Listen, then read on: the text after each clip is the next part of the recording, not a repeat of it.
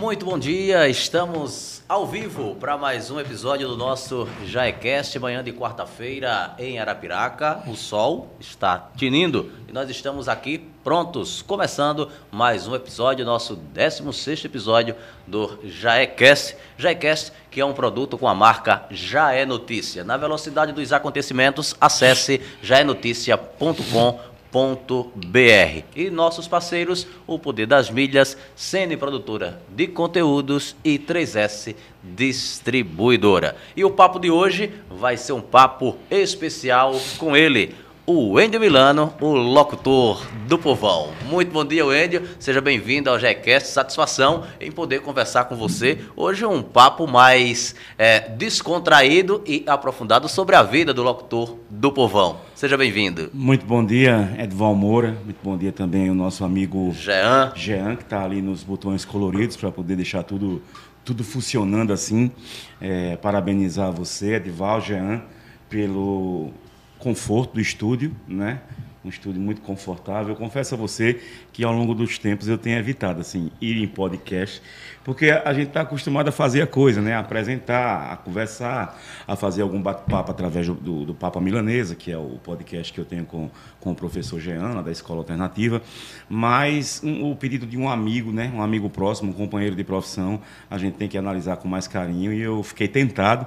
Eu estava assistindo as entrevistas que você tem feito né? E assim, fiquei curioso de participar desse bate-papo e agradeço primeiramente a Deus, né, pelas oportunidades dadas durante toda a minha vida e poder estar aqui com você nesse momento. É uma alegria, Enio Milano, estar com você, porque, como a gente estava conversando aqui em off, a gente conhece, e muita gente conhece o Enio Milano, Aquele cara que está ali no carro de som fazendo propaganda na, na, nas uvas. Há 14 cara, anos todos os dias. O cara que está no, no Instagram, postando sempre parcerias, passando o seu recado. É. E o cara que sobe nos palcos e ficou, eu posso dizer, ficou muito conhecido e pegou aquele seu gritinho, alô Arapiraca. É. Mas aí a gente precisa saber um pouco mais de quem é o Andy Milano, como foi, porque hoje, quem, principalmente essa geração, essa moçada que curtem aí as grandes festas que você apresenta, não só festas eh, de rua promovidas pela Prefeitura de Arapiraca, mas também as grandes festas particulares que acontecem aqui em Arapiraca e também na região que você eh, participa, que você faz essa abertura, tem sempre lá a sua participação. As pessoas, essa moçada conhece aí, ah, o locutor, o Wendel Milano, mas não sabe a trajetória que foi para chegar hoje no que é o locutor do povão, no que se tornou, né? O locutor do povão. Como você disse, a gente está acostumado a fazer um tipo de trabalho, a fazer a coisa, e hoje a condição que você está aqui, Verdade. que é de, de, de, ser entrevistado, de é compartilhar, é, é, um pouco diferente, é mas é a gente vai, acredito que o nosso papo vai fluir muito bem, porque você é um profissional que dispensa comentários, né? Obrigado. Cada um, é, você tem seu estilo e até aqui a gente, para a gente começar de fato nosso papo. Eu sei que, se tratando dos eventos públicos, a Prefeitura de Arapiraca tem outros nomes também que Sim. fazem também os eventos, Sim. mas você é um dos grandes nomes, pode-se dizer assim, é aquela cara mais estampada, pelo menos eu acho que você é o que mais faz os eventos da Prefeitura em termos de show, não é isso? É, é, Dival Moura, é um caminho longo, sabe? Um caminho assim que eu tenho, sempre quando eu converso com alguém, eu falo da gratidão que eu tenho as pessoas que me estenderam a mão no início de tudo isso, porque foi um caminho bem difícil. Eu quero deixar assim bem evidente que eu sou uma pessoa que eu não tenho vaidade nenhuma. Quem me conhece de fato e convive comigo não tem. Eu sou até meio tímido, bicho, assim, fora do fora daquele momento ali do microfone, às vezes eu desço e o pessoal vem falar, vem parabenizar, tirar uma foto. Eu fico todo sem jeito, sabe? Eu fico assim, Deus sabe que eu estou dizendo a verdade. Eu fico achando que eu não mereço aquilo ali, que, que eu não tenho um, um merecimento para ter, assim, essa, essa, essa atenção, esse carinho. Mas eu tive a sorte. A sorte, não, eu acho que eu estou colocando a palavra errada. Eu tive a bênção de Deus de ser uma pessoa que as pessoas gostam entendeu? E isso me deixa muito feliz, porque quem, quem de fato me conhece, eu digo sempre isso à minha filha Camila, que eu não tenho vaidade nenhuma com isso. Vaidade para mim é ver ela estudando, barriga cheia, sabe, feliz com a vida, eu podendo pagar minhas contas, pagar meu aluguel, minha parcela da moto. Eu sou uma pessoa que eu não vivo de aparência, eu sou muito pé no chão. Eu sou o que eu sou e pronto. Nunca fui de contar vantagem, que a minha, a minha mãe dizia assim, que, que seja o que você é. Quem tiver que gostar de você, vai gostar de você como você é. Então, para falar um pouquinho de, de começo disso, eu nunca me imaginei em estar com o microfone na mão. Às vezes, os, os, os meios justificam os fins, porque com 10 anos de idade eu participei de um programa de rádio que lá na, na Novo Nordeste, que é a saudosa Ninha, né? Ela tinha, junto com a parceria com o Nelson Filho, ela tinha um programa Manhã Musical, sabe? Que era todo domingo um programa infantil. Era eu e outra menina lá do Bom Conselho, que eu estudava lá. E ela chamou, e eu fazia umas participações lá, porque eu sempre tive assim uma, uma facilidade com leitura, com escrita, e ela me chamava para fazer umas participações. Eu era muito também o orador da turma do Bom Conselho, na época quando tinha. Hoje eu acho que não tem mais isso, não. Mas antes, eu tenho 45 anos, então tem um bocado de história. um tempinho, né? Um bocado de estrada. Tem gente que nada, tu tem a cidade, eu digo, tenho. É porque a gente mais morena, a gente se conserva, assim, não envelhece tão rápido.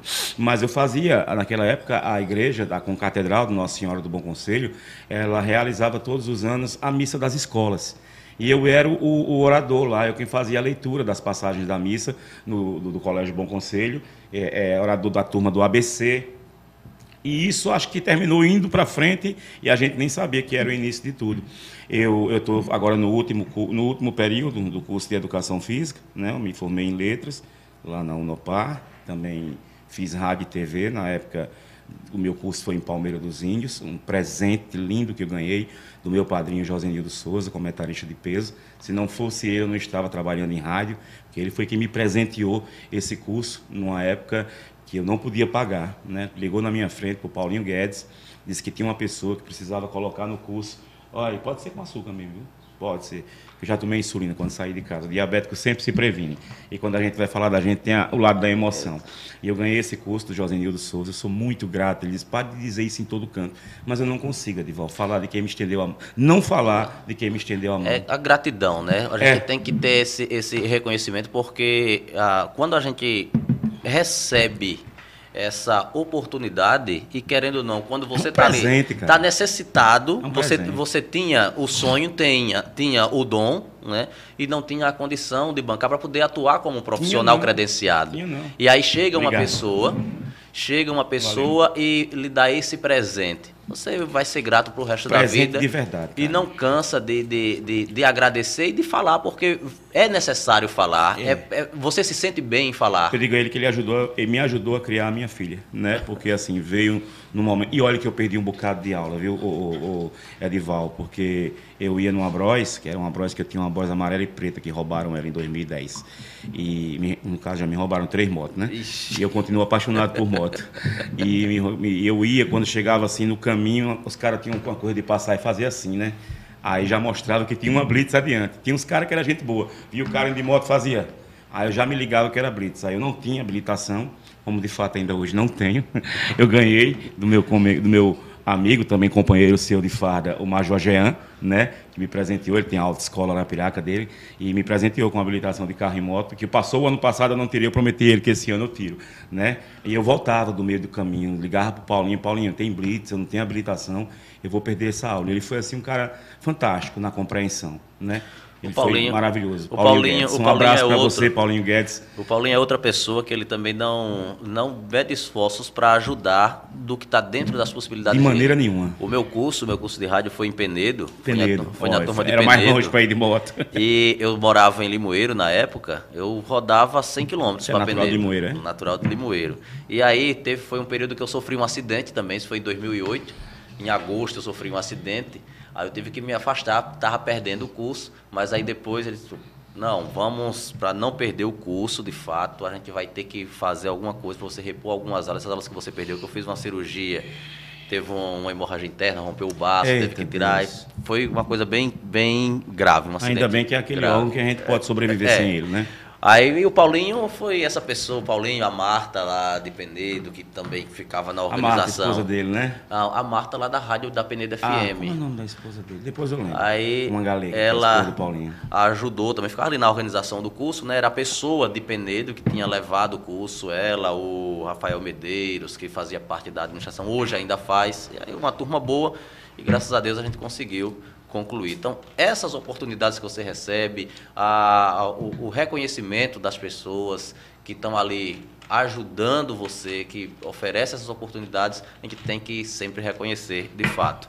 Mas o Endo Milano, me diga uma coisa. Você é natural de onde? É aqui de Arapiraca mesmo? Como foi aí que surgiu? Quero saber os detalhes sim, da, sim. da, história sim. de Wendel Milano. E o nosso público também quer saber as curiosidades, como foi a infância, os principais desafios e nas, como nasceu aí a paixão, você já citou do, do Colégio Bom Conselho, que você fazia, essa a parte de oratória da turma. É. E isso a gente vai adquirindo esse gosto e as pessoas vendo é. que você tem esse nome, porque não é só falar, né? Não, a locução não. não. é só falar. É. Né? Então conta pra gente aí como foi aí esse início e de onde é o Wendel Milano.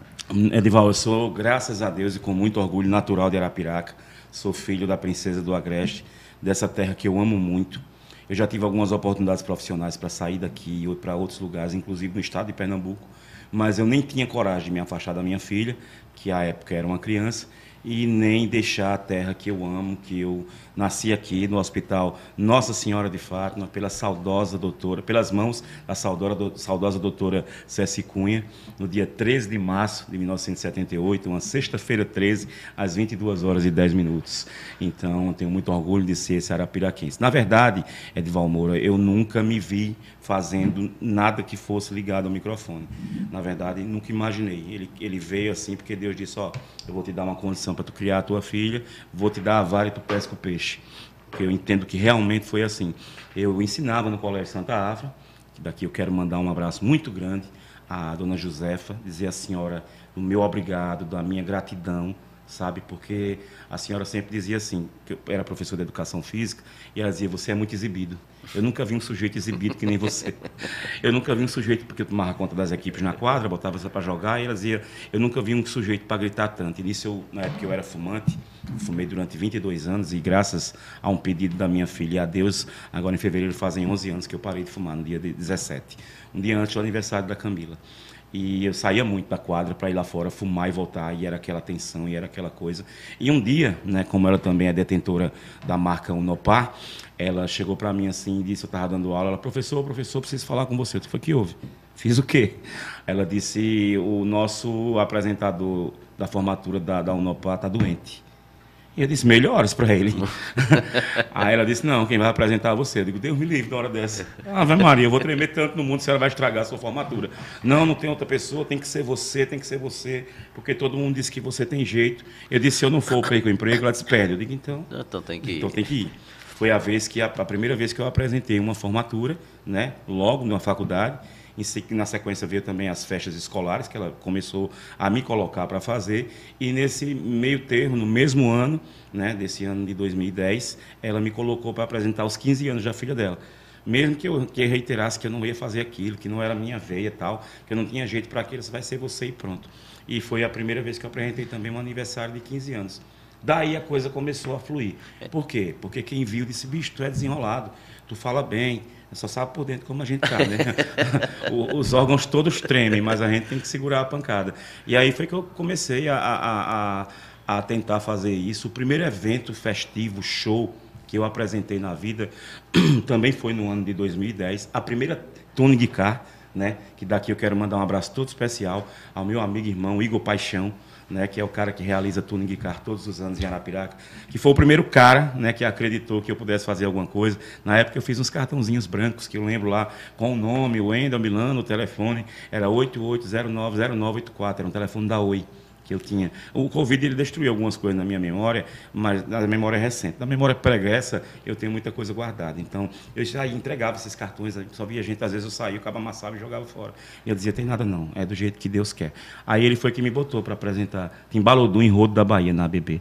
Nesse dia a gente fez uma carreata pela cidade e à noite nós fizemos esse show lá.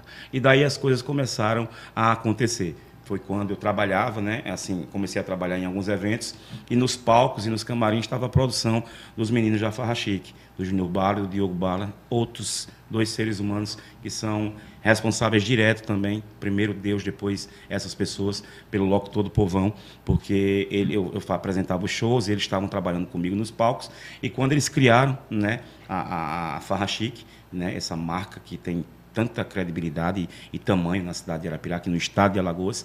Aí foi que eles disseram, a partir de agora você apresenta os shows para a gente. Aí foi onde começou, há, há 10 anos, essa trajetória do Loco Todo Povão, também com a Farra Chique, que terminou me abrindo um mundo muito grande. Eu terminei apresentando até hoje, até hoje, né? Grandes estrelas, Henrique Juliano, Fábio Júnior, Léo Santana, Alcione, enfim, todas essas grandes bandas, Léo Santana, enfim, é, Safadão, essas bandas, é, é, é, Solange Almeida, Xande, todos esses grandes artistas do cenário nacional, inclusive agora na, no dia 8 de março, vai ter Geraldo Azevedo, né, que eles vão estar promovendo aqui no Dia Internacional da Mulher, um show muito bom, que eu já apresentei no grande encontro. Enfim, se eu for é, é, enumerar todos os artistas que eu apresentei, e assim, isso me faz. E foi quando eles também chegaram, às vezes eu, eu pego direto e vou falando. Se você não me frear, eu não paro de conversar. E assim, eles, ele, o Júnior me chegou, chamou num dia, lembro como hoje, uma quarta-feira à tarde, acho que umas três horas da tarde, ele ligou para mim: vem aqui no posto que eu estou aqui com os meninos, vamos fazer uma foto que a gente vai colocar um programa de rádio. Para quem? Para você apresentar. Você é doido, velho. Só fiz reportagem de rua. Eu estou acostumado aí no ML, na central de polícia, né, em, em, em, UE. Vou fazer o que no programa de rádio sentado lá? Ele disse, não vai dar certo. Bicho, você vai se decepcionar comigo, não vai durar seis meses.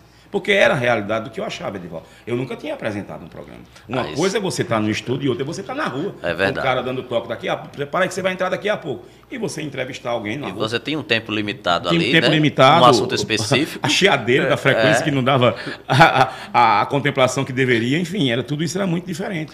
E graças a Deus, né, e a, e a, a simpatia das pessoas, o Sábado na Farra completa agora em agosto 10 anos. Já, é. já 10 anos. 10 anos. Então, esse seu primeiro contato com o microfone, com o evento, não foi assim, foi empurrado mesmo. Ou faz ou, ou então, faz ou perde o emprego. Ou perde o emprego. Pega o emprego. Lá em 2010. E Camila, né, pequena, né, para nascer, Aí o cara não, não podia, pode não, não perder. escolher nada, né? Porque assim, e foi onde apareceu também a oportunidade de começar a fazer o carro de som. E eu relembro disso com muita gratidão, Edival. Eu oro todas as noites por cada pessoa que me contrata para trabalhar. Aquela que me contratou, eu oro para que ela continue evoluindo no, no, no, na empresa dela, que ela abra uma filial e várias. Porque todas essas pessoas, direto ou indiretamente, elas colocam comida na minha boca e na minha filha. Entendeu? Porque é diretamente com isso. Eu sou muito grato ao carro de som, sabe? O carro de som, ele, ele, ele me preparou para esse trabalho. Ele me preparou, porque ali o trabalho, você vê que eu passo, eu falo com um, eu falo com outro. Tem uma amiga minha, quando me vê, se esconde dentro da loja, que fica com vergonha, porque eu chamo as pessoas pelo nome. E um psicólogo, eu vi numa entrevista que ele disse que uma das coisas que o ser humano mais gosta é ser chamado pelo nome.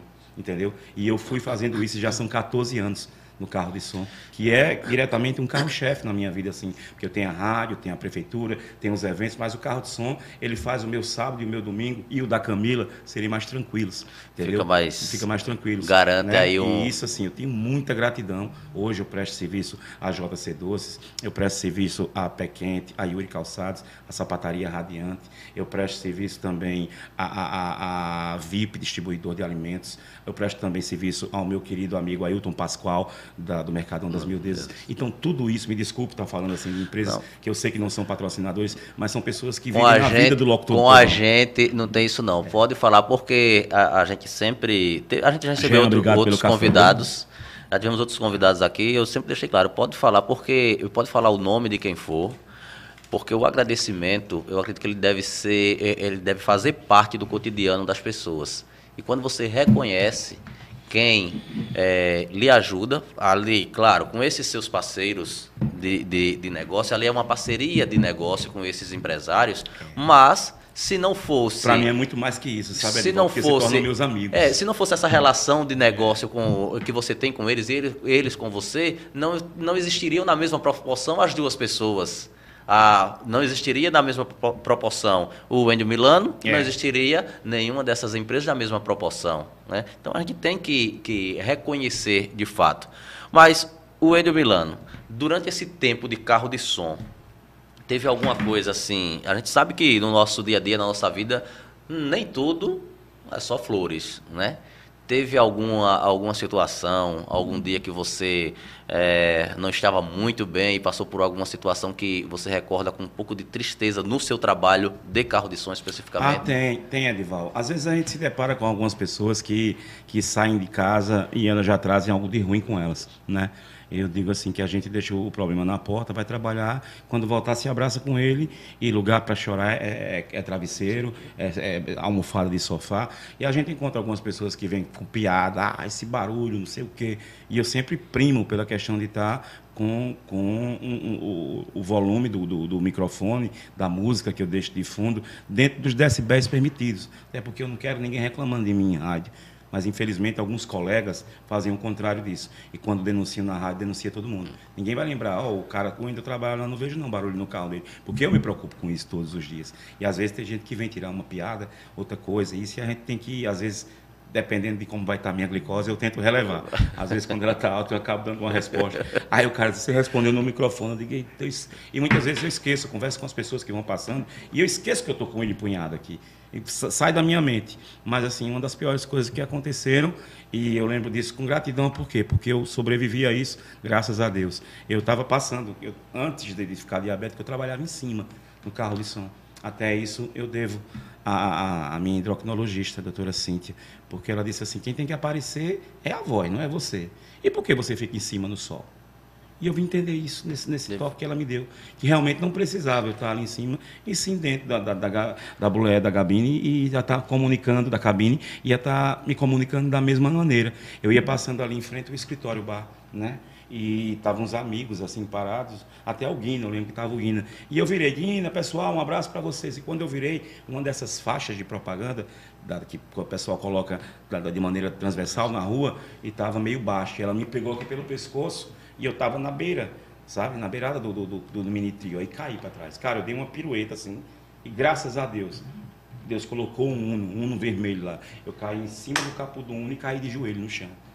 Até a, a, a, Thaisa, a Tatá, que eu chamo, a mulher do Edinho, Edinho da Edna Modas, que agora mora em São Paulo, mas foi um grande empresário e produtor de eventos em Arapiraca, ela, ela parou a moto, ela estava grávida, até nesse início de gravidez, ela tomou um susto, começou a chorar, se tremeu, Wendel, Wendel, você vai morrer. Eu disse, não, mas eu não vou morrer não, porque já estava de joelho, agora já estou de pé. Eu realmente tive uma fissura no cóccix, Graças a Deus foi só o que eu tive, uma fissura no cóccix, e o braço ficou inchado, mas eu levantei, acalmei ela, o cara do carro de som não parou, que ele não me viu cair. Aí o povo deu com a mão, ele deu uma ré, voltou, eu subi no carro e fui trabalhar.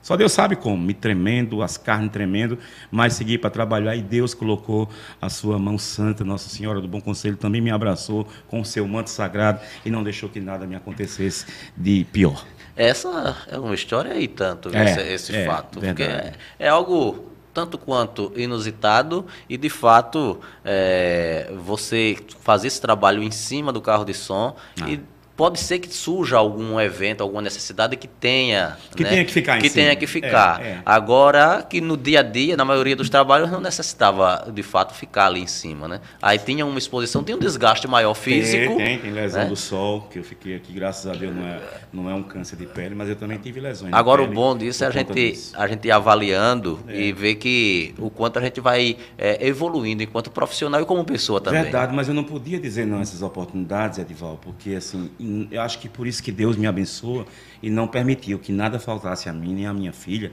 porque assim, eu não deixava passar nada. E ele sabe que cada pagamento que eu recebia, a primeira coisa que eu dava prioridade era o leite, a massa, a fralda dela. Era o sustagem, era o mucilon, era o, o, o leite ninho e as fraldas dela, que durante muito tempo ela usou Baby Roger. Ela usava durante o dia Baby Roger e à noite ela usava aquela pampas noturnas. Eu recordo de tudo isso com muito orgulho, sabe? Porque assim, a minha filha, a chegada da Camila, ela transformou o locutor do povão.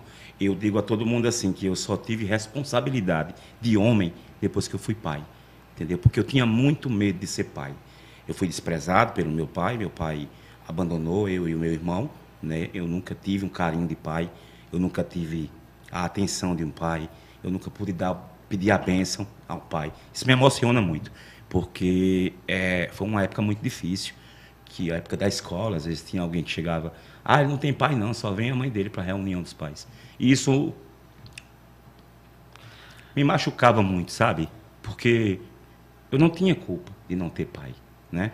Então, Deus me permitiu, mesmo com todo o medo que eu tive de ser pai, quando eu soube que eu ia ser pai, eu chorava todo dia. Mas não era porque eu não queria ser. É porque eu tinha medo, meu Deus, essa menina vai passar fome, essa menina não vai ter fralda para vestir. E Deus foi muito generoso comigo, sabe? Ele fez cada coisa acontecer. Por isso que eu não tenho vaidade com nada disso. Deus sabe que eu não tenho vaidade nenhuma com nada disso. Nenhuma, nenhuma, nenhuma. Sabe? Nada disso me envaidece. Eu só tenho gratidão, porque Ele me estendeu a mão. Deus me estendeu a mão no momento em que eu não tinha condições financeiras de ser pai. Mas Ele, é como a, a minha mãe disse uma vez, Ele não daria para você uma missão que você não pudesse cumprir. E eu tenho certeza, meu filho, você vai ser um grande pai. E eu sou, Edival, um grande pai. Sabe? Isso. A minha filha, ela só vai fazer alguma coisa errada na vida se ela quiser. Porque ó, conversa, orientação, carinho, eu nunca dei um grito nela, eu nunca dei uma palmada, entendeu? Porque eu não fui criado assim. Então, acho que isso não educa. Então, o carro de som eu, eu, tenho tanta gratidão ao carro de som que às vezes eu paro assim, olho para ele como se fosse uma pessoa. Diz, cara, muito obrigado por ter ficado na minha vida nesse período mais difícil que foi o nascimento e o crescimento da Camila. Hoje, se Deus me levasse, eu espero que demore muitos anos para isso acontecer, ela está uma menina preparada para a vida. Ela teve um pai todos os dias, mesmo sendo separado da mãe dela. Eu sempre estive presente todas as noites da vida da minha filha, eu ia olhar ela mesmo separado da mãe dela, na casa da avó dela, ia, pedia para a avó dela, às vezes a mãe dela estava na farmácia, trabalhando até umas 9 horas, eu ia para lá, pedia para a avó dela dar banho, eu nunca dei banho na minha filha, porque eu acho que um pai não precisa estar tá dando banho numa filha, tem, tem tia, tem avó para isso, entendeu? É o respeito que eu tenho à minha filha, e ela me dava ela, aí já me dava com a fralda, eu vestia ela, dava o gogó dela, fazia o gogó dela, dava o gogó dela, balançava ela na cadeira, que eu, eu tenho uma cadeira de balanço no quarto dela, ela dormia, eu botava ela no berço e ia para casa. Religiosamente eu fazia isso todas as noites. E à noite que eu trabalhava, quando eu saía, eu pedia à mãe dela, deixa eu passar aí para ver minha filha. Ela está dormindo, deixa eu ir. Eu ia só para olhar ela no berço e voltava. Então eu procurei ser o pai que eu não tive. E assim, esse, esse fato, quando você me fala assim. a emoção, é porque realmente é bem difícil de. Mas são histórias, histórias da vida, é, Wendel. Quando verdade. você conta para a gente aqui, para o nosso espectador, como foi aí essa questão da sua infância a respeito da, da, da falta da figura paterna e isso mostra que você Lembrei até de mandar o link para ela que ela tinha esse tinha esse medo de ser pai por ah, conta disso tinha, tinha mais né? medo disso do porque que eu acho que o que assustava mais me corrija aí se, se eu tiver errado é que não era o fato de até de faltar sustento para ela mas era o fato de você não de você é, não conseguir ser para ela o pai que você quis ter. Exatamente. Né? E, e aí você. pai que eu não tive. Quando você tem a sua filha e você cumpre esse seu papel de pai, aí você vê que você quebra quebra aí um ciclo, né? Esse ciclo que para você e o seu irmão foi danoso você ouvir certas coisas, tá na escola, até por uma forma, não sei se... É, muitas é, vezes eu tive que bater para não apanhar. Inocente da, é. das, dos colegas, dizer assim, cara não, vinha não, tirar não tem um, pai. bicho veterano com a minha cara, não. Eu metia Aí, a mão para cima, às vezes vinha o pai, você tem filho para bater? Eu digo, tenho não, nem tenho pai para me defender. Se quiser vir bater em mim, venha. Era assim. Desse eu, jeito. Muitas vezes na vida eu tive que bater para não apanhar. Aí hoje, hoje Camila tem quantos anos? Vai fazer 14 agora, dia 18 de fevereiro. 14, 14 é, anos. Tem 13, 14 incompletos, né? Que e, vai fazer agora em fevereiro. E ela sabe disso, ela reconhece todo o esforço que você fez e faz, né? E porque, independente é, de você ser de você digamos assim você pagar pensão ou não mas a responsabilidade de pai não é só não, enquanto não, tem ali é. a menoridade um pagamento é. de pensão não eu, eu, arco com tudo da minha filha desde o dia que eu soube que ia ser pai desde as ultrassons até hoje tudo sempre foi comigo e sempre será enquanto vida eu tiver tudo lazer escola remédio roupa tudo tudo é comigo porque eu nunca me, me recu... acho que por isso que Deus nunca deixou faltar porque eu nunca me recusei a nada Nada disso. A mãe dela disse: você é o pai, isso é um compromisso seu. Tudo bem. E eu vou firmar esse compromisso até o fim da minha vida. Até o fim da minha vida, porque tudo, tudo, tudo eu faço e penso nela. Tudo, tudo isso eu faço e penso nela. Então, para mim é muito gratificante. Para mim é por isso que eu sou tão agradecido a todas as coisas que acontecem na minha vida, profissionais, pessoais. Queria eu ter a saúde que tinha antes, mas infelizmente a vida não é do jeito que a gente quer e o corpo é uma máquina que às vezes falha. A Rosa, Rosa está aqui comentando no Instagram, dizendo sou muito fã, acompanho desde o início. É a Rosa Lima. Rosa Lima. É. É, merece tudo de melhor que há. Que Deus te abençoe poderosamente. É, a Rosa Lima, ela acompanha meu trabalho desde o início. É, é, e ela, assim, ela todo aniversário do programa, ela manda um bolo para a rádio. Durante esses 10 anos, os 9 anos até agora, todo aniversário do programa Sábado na Farra, ela manda um bolo personalizado para a rádio, a Rosa Lima. Edival, oh, ela oh. é um, uma, uma figura que realmente gosta muito do meu trabalho e acompanha tudo que eu faço. Sábado que agora ela, o programa começou e ela disse que a irmã dela ligou, ela disse, ligue para mim depois de duas horas que eu vou ouvir eu o programa vou... do Ender. Eu tenho muito carinho grande pela Rosa Lima. Muito obrigado, Rosa. O Aldenir, Aldenir Santos And, tá mandando um recado aqui para você. Andy Miranda quer falar com você, viu? Quem? O Aldenir, deve ser Aldenir Santos aqui, uhum. aldenir.stos. Andy Miranda quer falar com você, viu? E botou um kkk. Então veja aí quem, quem, é esse Miranda ou essa Miranda que tem um, um comentário aqui. Ah. E o Júnior, Júnior Arapiraca, dizendo que Aí é fera, o Wendel. Ah, obrigado, Júnior. Os obrigado. comentários. Um abraço. Nós já estamos às 10 da manhã, 38 minutos. Nosso Jaecast, 16 episódio, conversando com o Wendel Milano, o locutor do Povão. Locutor do Povão. Ainda tem água com gás aí para você. Tem, sim, tem, tem Pronto. Sim. Quer mais café? Não, daqui a pouco. Pronto. O Jaecast é um produto com a marca Jae Notícia. Na velocidade dos acontecimentos, acesse jaenoticia.com br O nosso Jaecast tem sempre o apoio, a parceria de Poder das Milhas, Cine Produtora de Conteúdos e 3S Distribuidora. Continuando aqui com o Endio Milano.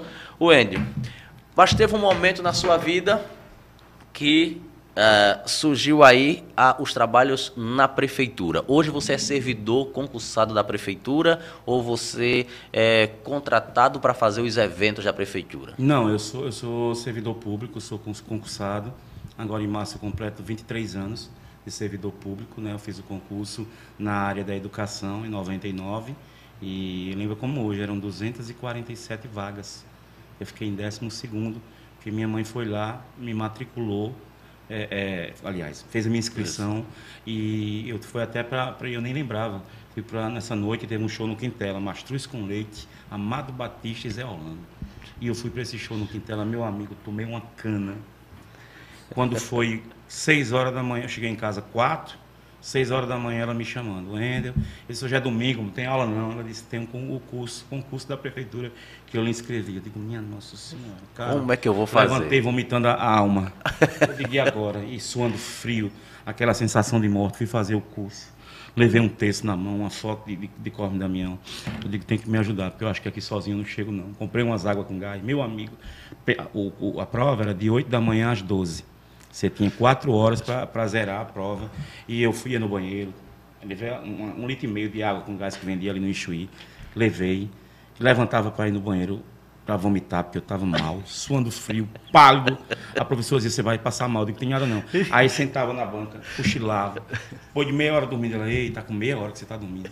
Eu disse, tem nada não, tem até meio-dia, pronto. Até quando foi 11h30, eu digo, vou terminar isso aqui e seja o que Deus quiser. Mas voltei tão triste para casa, bicho, porque minha, minha mãe botou tanta fé assim, de que, ah, Kid, me perdoe, Deus o tenha num bom lugar, porque você foi fundamental na minha vida.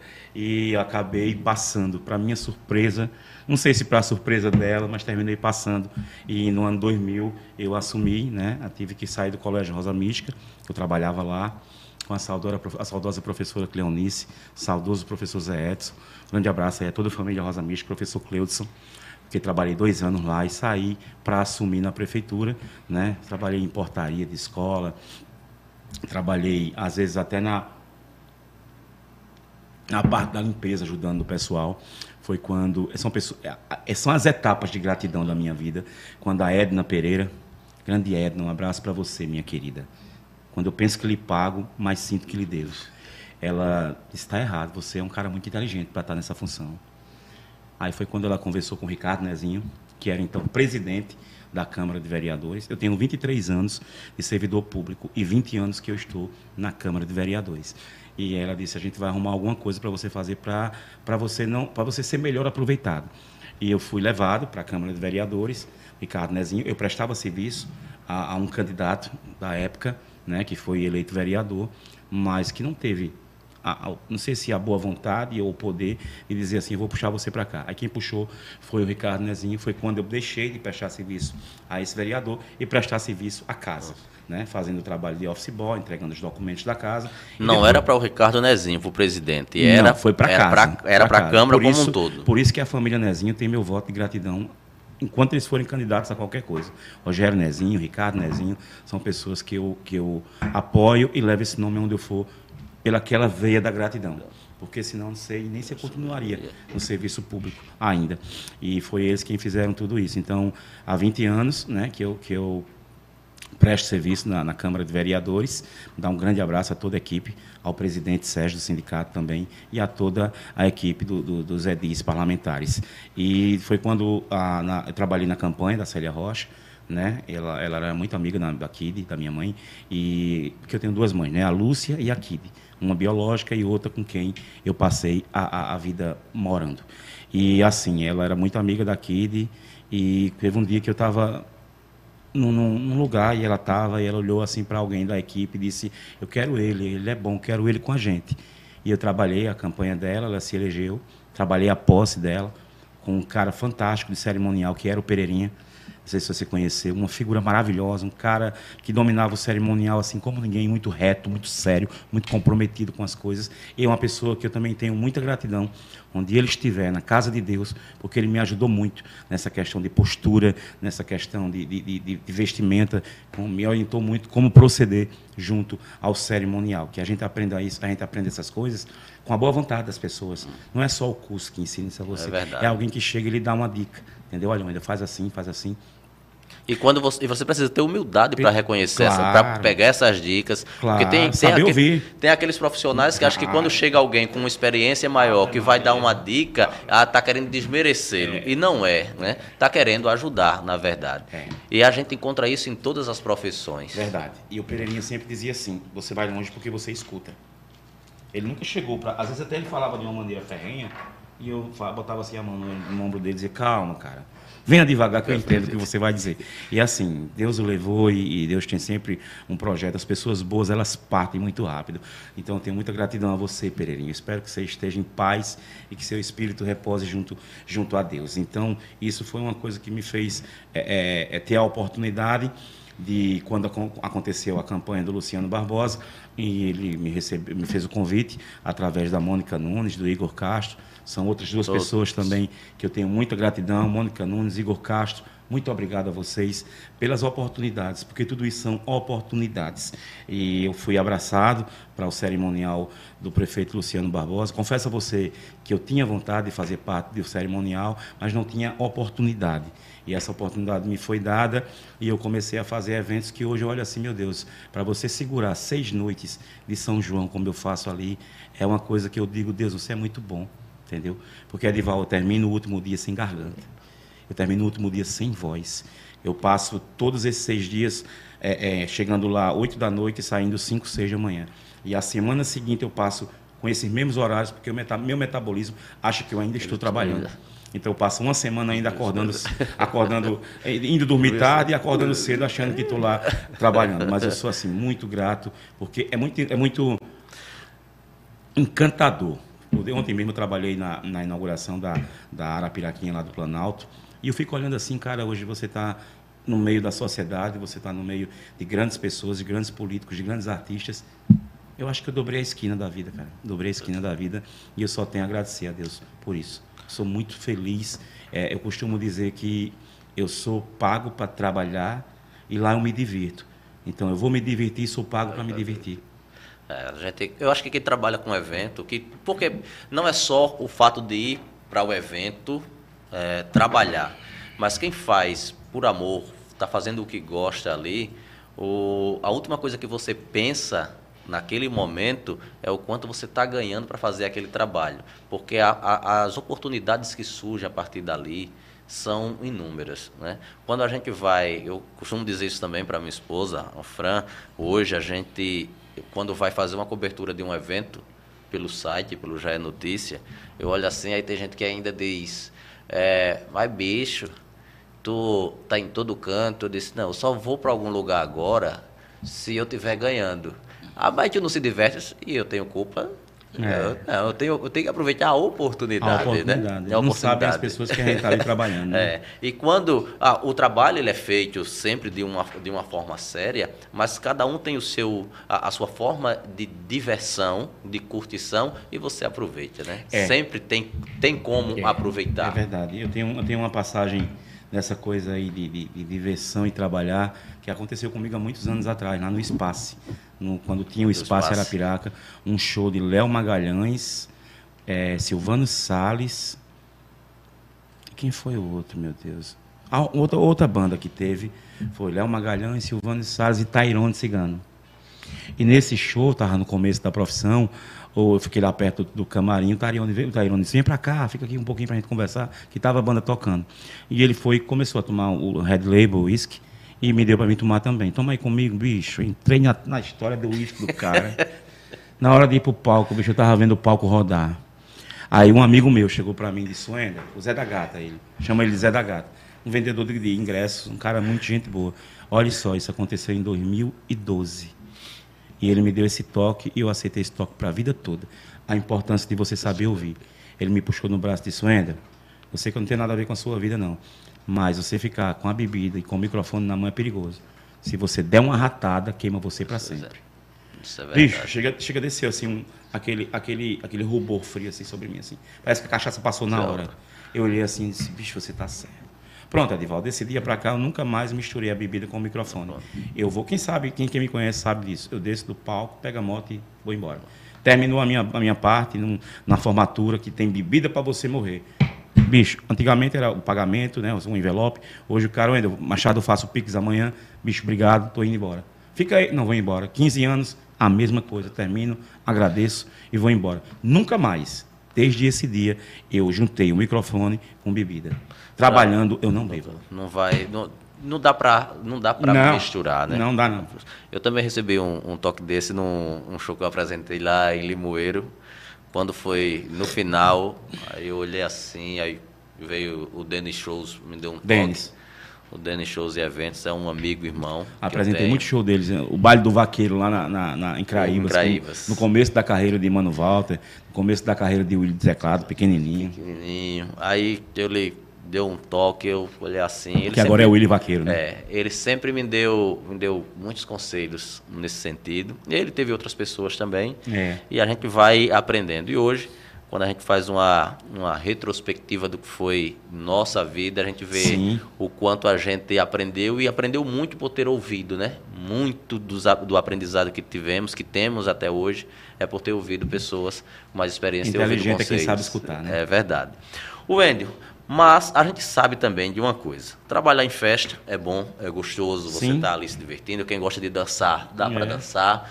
Mas a gente também tem uma parte que eu posso dizer assim, tem uma parte ruim. Existem uns artistas que são chatinhos de se trabalhar com ele atrás do palco, deles, né? 80%. eu costumo dizer para os meus amigos mais próximos que o artista ele faz dois shows quando é contratado para fazer uma apresentação em uma cidade. Ele faz um show atrás do palco que ninguém vê. Que ninguém vê. E faz o show, a apresentação dele para o público. público. Né? E a gente que trabalha com esse tipo de, de, de no serviço, backstage, né? a gente tem acesso a esse show dele atrás do palco, que pode ser um show bom e pode ser um show que vai desagradar e muito. Qual foi, do que você consegue recordar aqui para a gente, o, o grupo, a banda mais difícil de trabalhar. Não precisa nem contar o que foi que aconteceu, mas que foi mais difícil de se trabalhar atrás do palco com eles. Cara, muitas bandas são, são complicadas. Às vezes nem tanto o artista, às vezes o artista, mas às vezes a maioria das vezes é quem os cerca, a, a, a, produção, a produção, né? Os caras que, que acham que são poderosos, né? E assim você acaba tendo alguns aborrecimentos bem desnecessários. Mas assim, é, é, eu continuo com, a, com esse, esse, artista que eu vou citar, eu continuo uma pessoa que gosta muito das músicas deles, até por dele, até porque foi grande parte da minha juventude. E eu não deixei, eu não levei o artista para a pessoa. Mas uma das grandes pessoas que eu tive dificuldade de trabalhar atrás, a, a, no backstage, indo para o palco, foi Alcimar Monteiro. Foi. Alcimar Monteiro foi um dos mais difíceis. Tanto ele é difícil, como o filho dele é difícil é o único artista em que você não consegue fazer a apresentação do show. Você faz a apresentação, mas já com a banda tocando. E isso lhe, lhe tira todo o estímulo Sim. de fazer, porque a sua abertura é, é, é, não é que a abertura seja uma coisa é, é, é, indispensável, não, ela é indispensável. Se alguém não quiser que faça, você não faz. Mas a maneira com que a gente aprende a fazer isso e com o público da nossa cidade, no caso Arapiraca, você instiga, instiga aquela pessoa a já esperar o artista. Às vezes o menino manda, chama um alô Arapiraca que eu quero virar uma dose, entendeu? E com esse artista eu não conseguia fazer nada disso. Era já, já valendo, pode ir, vai, vai. Olhava assim. Você ia mesmo sem estímulo, entendeu? Sem vontade nenhuma. E algumas bandas também fazem isso. E é, elas, você vai fazer a abertura e o cara já entra com a, com a música no meio do caminho, acaba tirando isso e é bem chato. E o outro lado, qual foi assim uma das melhores que você consegue lembrar aqui? De artista na, no, atrás do palco, cara, eu tive eu tive umas, umas, umas gratuitas surpresas. Bel, eu tive uma surpresa. Um, ele é um senhor, ele é um senhor, Bel, mas um senhor muito educado, entendeu? Muito educado. Léo Santana também, muito educado, é, apresentei ele no bloco das Andorinhas, em Palmeiras dos Índios, que é um bloco só de mulheres. Não podia nem descer do trio para ficar no meio do bloco, ou fora do bloco, ou em cima do trio. Muito elegante, ele foi comigo. Aqui em Arapiraca, as três vezes que eu apresentei também. E nesse, nesse último São João foi o Zezé de Camargo, né? A gente sempre está ali é, é, é para. Aliás, nesse dia foi nesse, nesse evento de São João, o, o, o, o, Como é o nome do. Às vezes some o nome da minha cabeça. O nome do marido da Virgínia. O Zé Felipe. Zé Felipe. Ele foi um cara assim muito legal. Fui para fazer uma foto com ele, a foto estava demorando a sair. Eu digo, ah, inferno. E ele começou a rir. Tenha calma, tira a foto aí. E outro foi o Zezé de Camargo. Quando ele ia chegando, eu falei, sou o locutor, dá para fazer uma foto, porque quando eu for para o palco não vai dar tempo. Aí o segurança já tirou o cara, nem conseguiu me responder. Aí eu fiz a abertura, quando eu ia saindo do palco, ainda na adrenalina, buscando a respiração de volta, ele estava sozinho esperando para entrar. Ele fez, ei, vamos fazer a foto agora? Aí eu olhei para trás, quem é isso? Você, não é locutor? Aí eu, porra. Aí fui lá, fiz a foto com ele. Achei isso da parte dele uma simpatia. Você citando o show do Zezé aqui em Arapiraca, eu também fiquei surpreso. Porque o que a gente, enquanto imprensa, esperava o quê? Eu, particularmente, esperava o quê? Por ser um artista de renome nacional, que Sim. tem toda a história que tem Zezé história, e Luciano é. têm, eu disse, vai ser o, o, artista, o grupo que vai ter mais frescura para é. atender, é. para atender o público, atender a imprensa. E foi o contrário. Ele atendeu, algumas bandas atenderam naquela área de entrevista comum, né, de coletiva, é. e eles atenderam no camarim, tem a parte específica lá, todo mundo subiu, atendeu de forma individual cada veículo de imprensa, o que foi muito bacana. E no final do show, no final do show, descendo do palco, tem todo o aparato lá para dar segurança para eles também. Uhum. O carro, quando encostou, que o Luciano foi descer, fizeram o cordão de isolamento, e ele, quando chegou no início, muita gente para tirar foto, aí ele só pediu uma coisa, ó, não precisa puxar, a gente vai tirar foto com todo mundo. E tirou foto com cada um dos sonhos que estavam lá, é. saindo do show. Ele e o Zezé também, eu achei uma atitude, uma atitude muito bacana. O Verdade. Zé Felipe, eu não não estava nesse dia, eu tinha ido cobrir, cobrir uma pauta de Taquarana, no dia do Zé Felipe, aí outra pessoa foi, não, não tenho, não sei como foi o comportamento ah, dele, né? Agora o outro grupo também. Mesmo segurança querendo passar, espera aí que eu vou.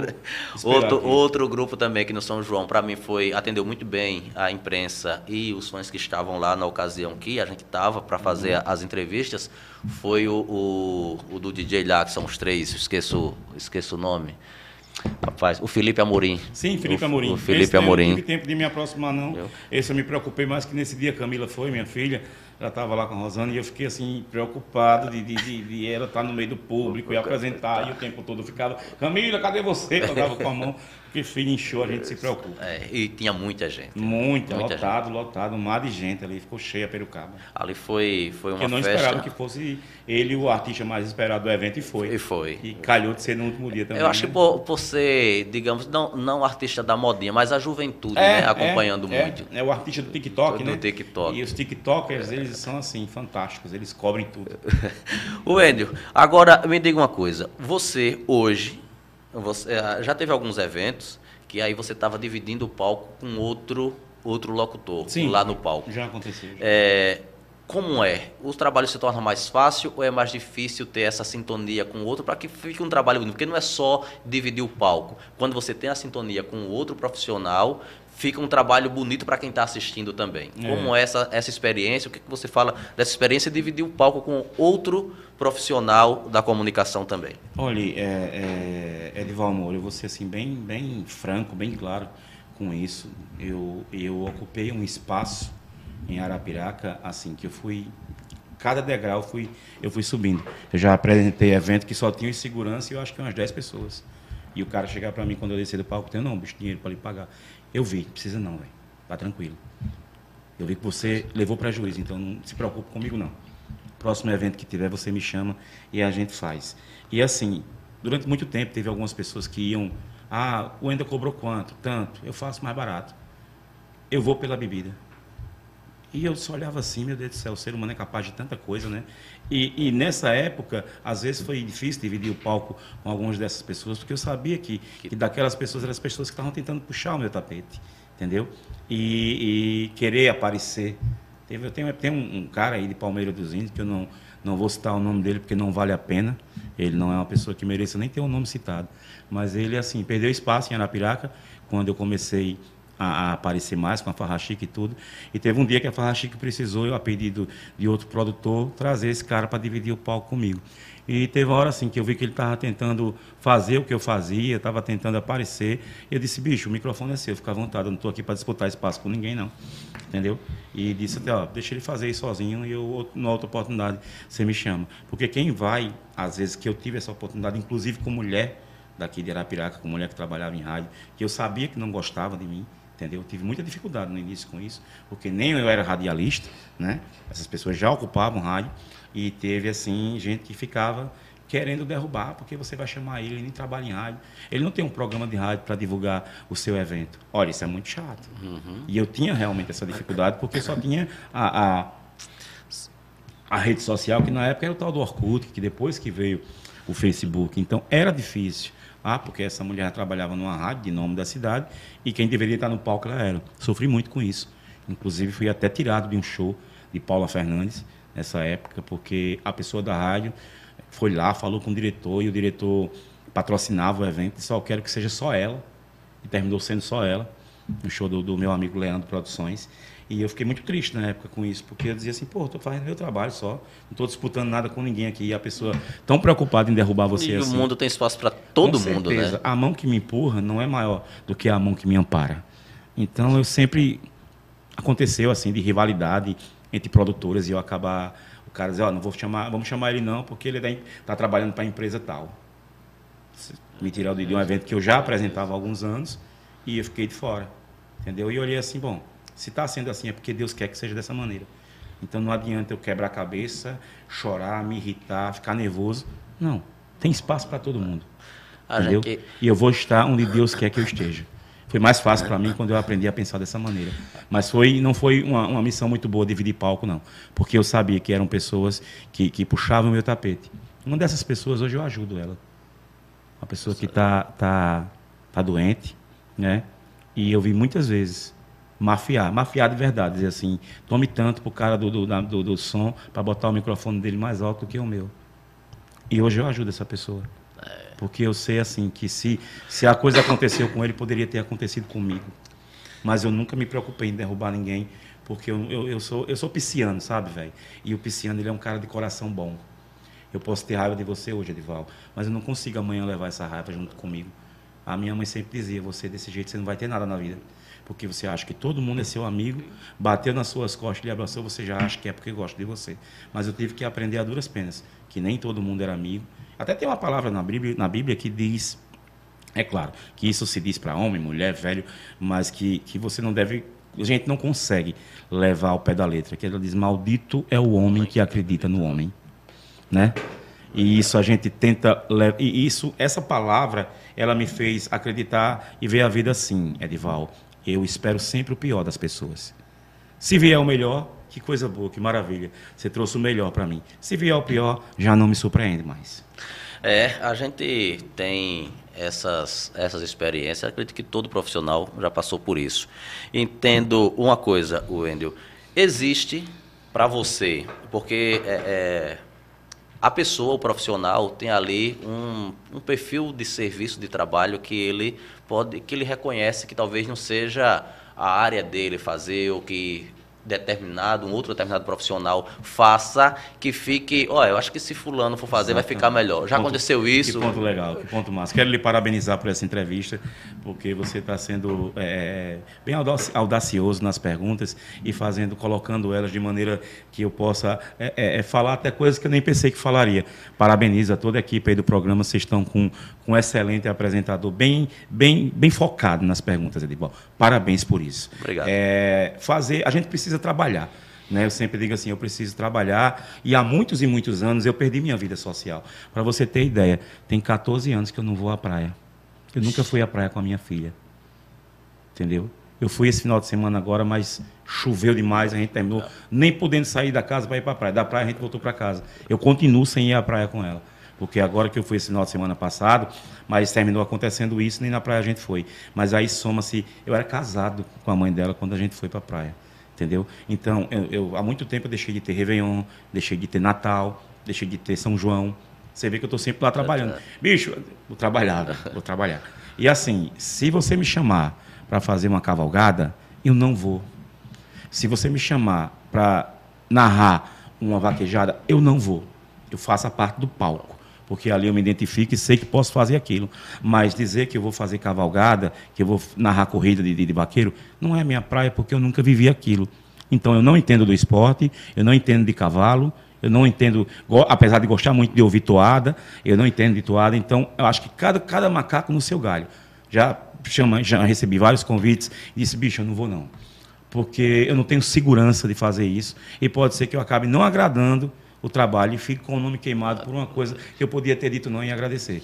Então eu tive o cuidado de fazer isso uma vez, porque o amigo disse, não, eu quero que seja você, mas a cavalgada era tão longa no mundo que ele disse, minha Nossa Senhora, isso não acaba mais não.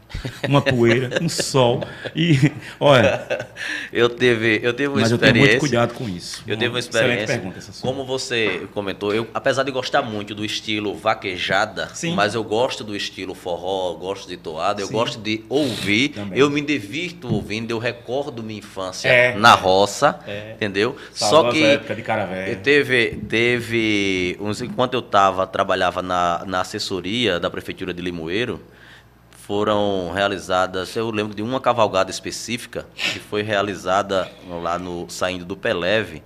E aí, quando quando o, o prefeito ele chamou um outro locutor para fazer, teve algumas pessoas que disseram: "Oxe, e não é você não, mas você não é o locutor da prefeitura, porque não é você que vai fazer? Estão lhe queimando?" Aí É. disseram bem assim, rapaz, não, eu não vejo dessa forma. É, claro é um não. serviço que eu nunca fiz. Isso. Eu não sei as gírias que devem ser, que, que, é. que vão abrilhantar o Pois evento, é. os versos que podem ser citados, recitados no, no carro de som ali durante É, o percurso, isso. que vai dar esse brilho, que vai instigar a, a, a- os vaqueiros que estão participando. Então, eu não acho que estou sendo é, excluído, queimado, Não, né?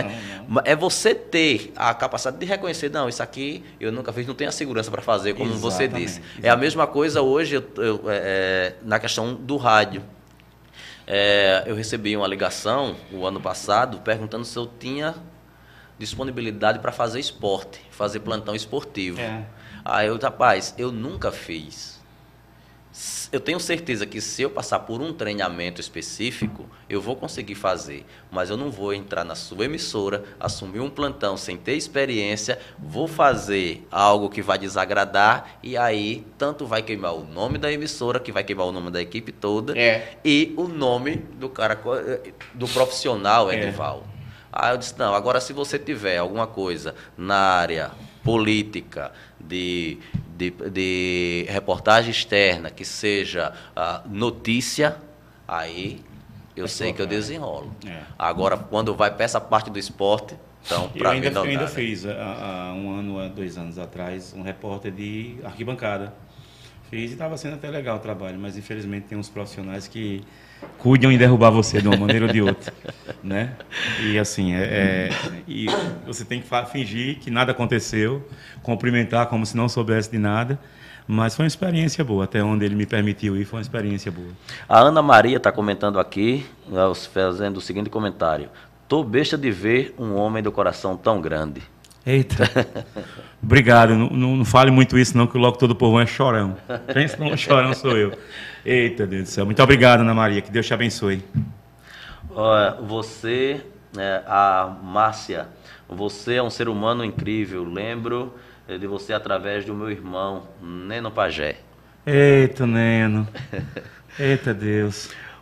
O Endo Milano, quer mais café?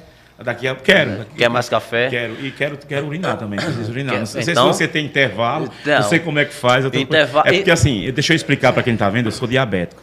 Então, o diabético ele toma alguns remédios que fazem com que você urine mais e a glicose fique mais baixa. E como eu tomei o remédio antes de vir para cá e a insulina, aí eu deu a vontade agora de urinar. Aí eu preciso dar só uma, uma, uma, uma paradazinha só para. Me desculpe, mas até nisso eu sou verdadeiro. Porque senão não vou aguentar então, segurar. Fique à vontade, enquanto se prepara o seu café, você vai, o banheiro já acompanha. A gente fica aqui, fale do seu, no ar. Fale do seu patrocinador, Pronto. que é rapidão. Vamos falar aqui dos patrocinadores, enquanto o Enio Milano vai até o banheiro e o Jean prepara mais um cafezinho para ele.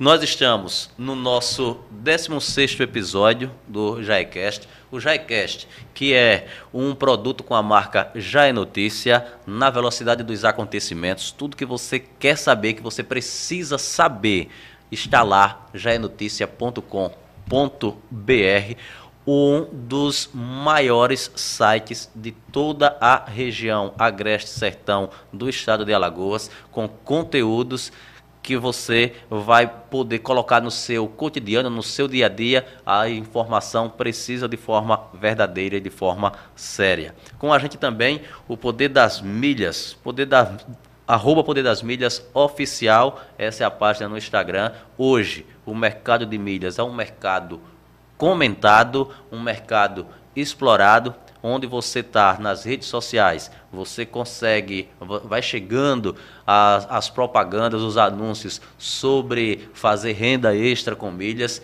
E para você, é, sobre tudo que é de Arapiraca, o Poder das Milhas é uma equipe aqui de Arapiraca, então, que tem essa referência, muitos milhões de milhas comercializadas, muitas pessoas, muitas mentorias eh, já ah, dadas que as pessoas já têm resultado.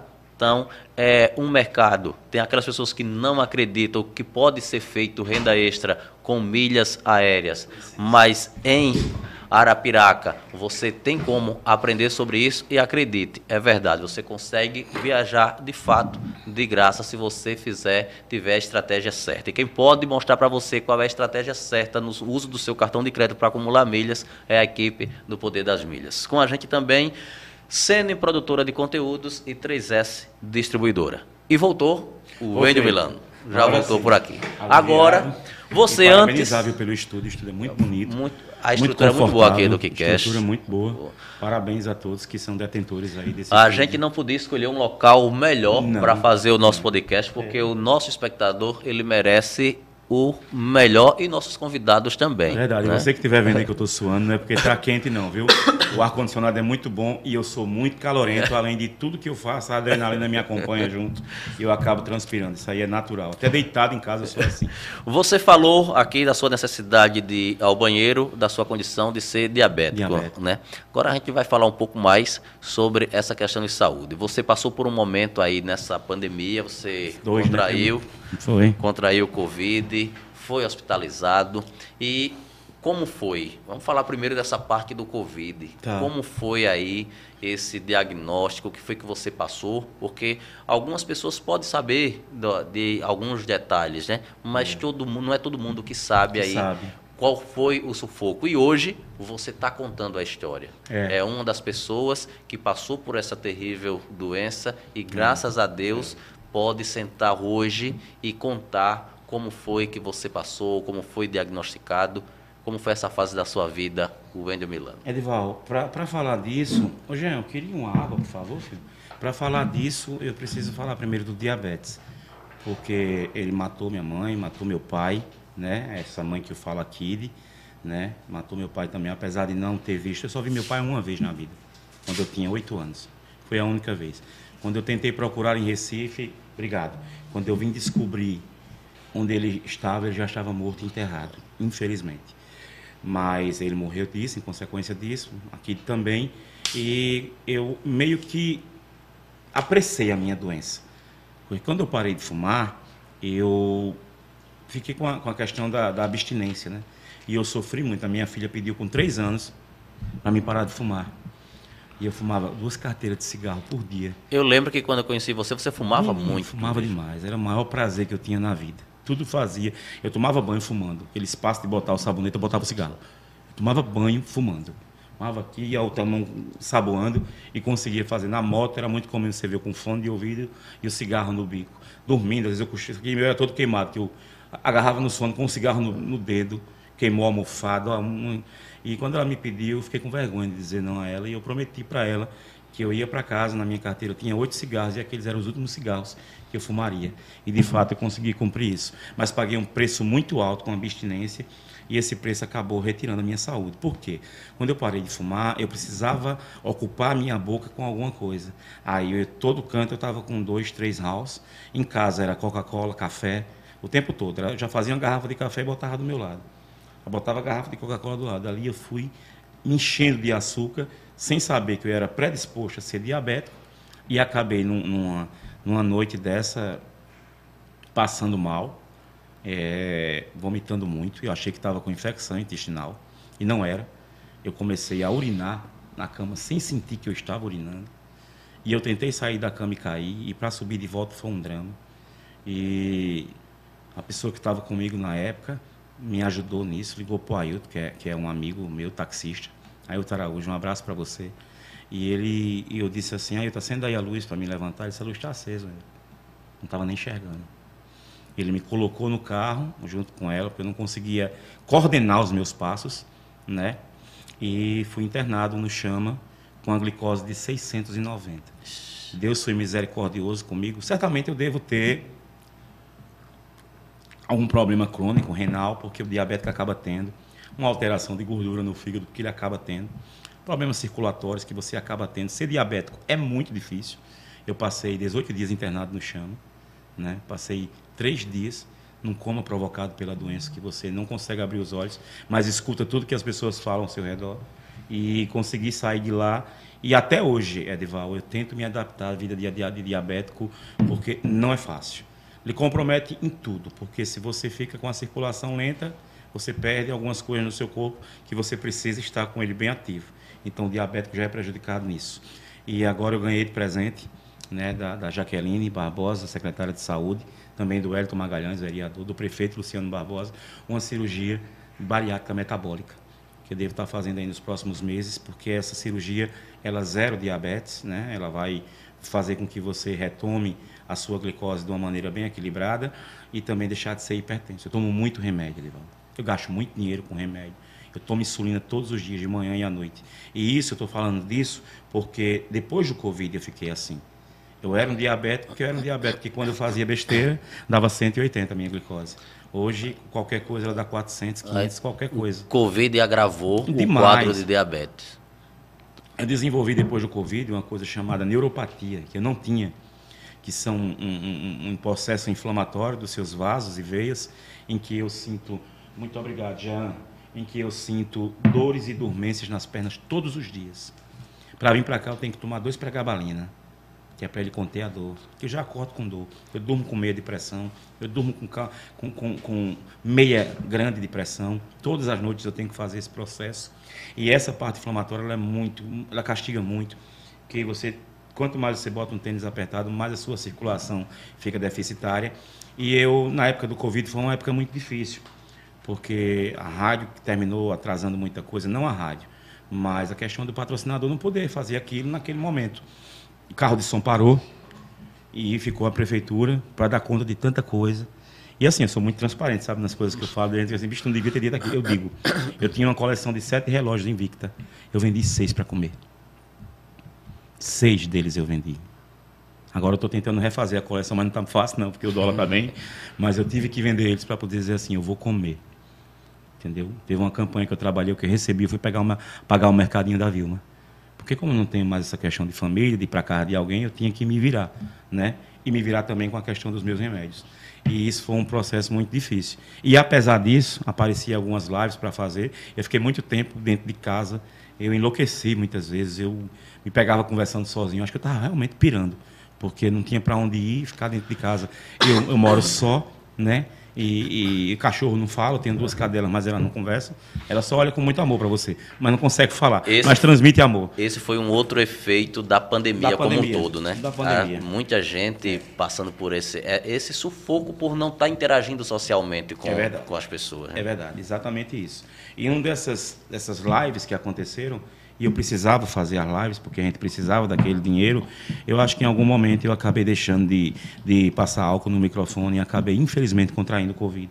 E para mim foi muito difícil, porque eu fiquei advogando para o diabo. Porque eu dizia, não estou não com Covid, isso é uma gripe. Vai passar, isso é uma gripe, vai passar. E terminou que isso não passou. E no sétimo dia dessa gripe, dessa infecção, dessas dor nas costas, eu fiz o café pela manhã e não senti nenhum cheiro, nenhum gosto. Eu disse, meu, aí eu entrei em pânico. Meu Deus do céu, eu tô com Covid. E diabético não pode ter Covid. Aí foi que eu realmente adoeci. Meu irmão estava aqui em Arapiraca nessa época. Rogério Siqueira, meu amigo Rogério Siqueira, um grande abraço. Muito obrigado, Rogério Siqueira. Me mandou ir lá no Lacel para fazer o exame. E acho que eles já sabiam que eu estava com Covid. Meu irmão disse: vá lá para o ginásio e me espere lá. Mas ele não disse que eu estava doente. Quando chegou lá, que eu fui fazer outros, atendimento lá com a Jaqueline, que é então secretária de saúde agora, e o resultado foi que eu estava com Covid. Bicho, é tão incrível isso, Adival, porque eu estava bom, quando disse você está com Covid, eu comecei a cansar. Começou a me faltar o ar. Aí eles se aperrearam porque a minha pressão subiu para 18. Entendeu? A minha glicose bateu 500. E a minha saturação estava descendo. Um, um diabético ele não pode saturar em menos que 90. A minha estava 78. Aí dentro do carro mesmo da Jaqueline, até o Vitor Ferro, muito obrigado, Vitor, estava lá também, já agenciou para que tudo ocorresse rapidamente. Cara, eu chorava tanto na porta do Nossa Senhora de Fátima, que eu dizia que eu vou entrar mas não vou sair. Eu não vou ver mais minha filha. E isso me causava o um pânico maior ainda. E é para minha sorte de ter pessoas que gostam de mim. É, a Lili estava lá, o Elton, que agora é um, é um, cantor de sucesso aí de forró em Maceió, era o psicólogo da época. E essas pessoas ficaram sempre perto de mim, entendeu? Eu passei 13 dias internado lá e eu achava, Edival, que eu não ia sair. Porque, assim, meu pulmão ficou comprometido em 80%. Poxa. Eu desenvolvi uma pneumonia viral. Eu não conseguia, eu não conseguia levantar nem para urinar. Porque eu ficava de lado assim e urinava num jacaré. Eu só deitava com isso aqui para a cama, para baixo, porque as costas eu não aguentava encostar as costas. Entendeu? As enfermeiras vinham dar banho em você, isso é muito constrangedor. Muito. Você não se permite evacuar porque você tem vergonha. E eu não queria fazer porque eu não conseguia ir no banheiro. Olha, foi um drama. E assim, eu cansava demais. Quando fiquei o tempo todo com o O2, e eu lembro que, para minha sorte, graças a Deus, um ex-aluno meu, o que é o doutor Ronaldo agora, que ele mora em Brasília, filho do Ronaldo Maçã, que, que é parente do pessoal do Divan. Muito obrigado, doutor. Ele disse, professor, ele foi meu aluno, disse, professor, eu não vou sair daqui. Tem uma mulher de uma médica de Maceió que está querendo mandar você ir para a UE para pagar o leito aqui. Porque ela disse que seu caso é para entubar. Você não consegue respirar sem, a, sem o O2 e ela quer entubar você. E se você for entubado, professor, você morre. Você é diabético, você não volta. Seu organismo não tem força para voltar. Aí, velho, foi que eu. É como se você tivesse assim, ó, esse aqui escolhido vai morrer né? Uma, é, uma roleta russa. Desse jeito. E a minha sorte foi esse garoto que ele abriu mão de ir embora do plantão para ficar, né? E ficou em tempo todo. Aí essa médica voltou para Maceió, graças a Deus. E eu fiquei lá. Um exemplo de gratidão desse médico. Mais um, mais um. Mais de tantas um. e tantas que eu carrego na minha vida. E que às vezes você vai entender quando você me vê agradecendo de algum canto dessas pessoas. Eu não consigo esquecer do que as pessoas fizeram para mim. Ô, não você, consigo. Você falando, e a minha sorte foi ele. Você Primeiro Deus, isso, né?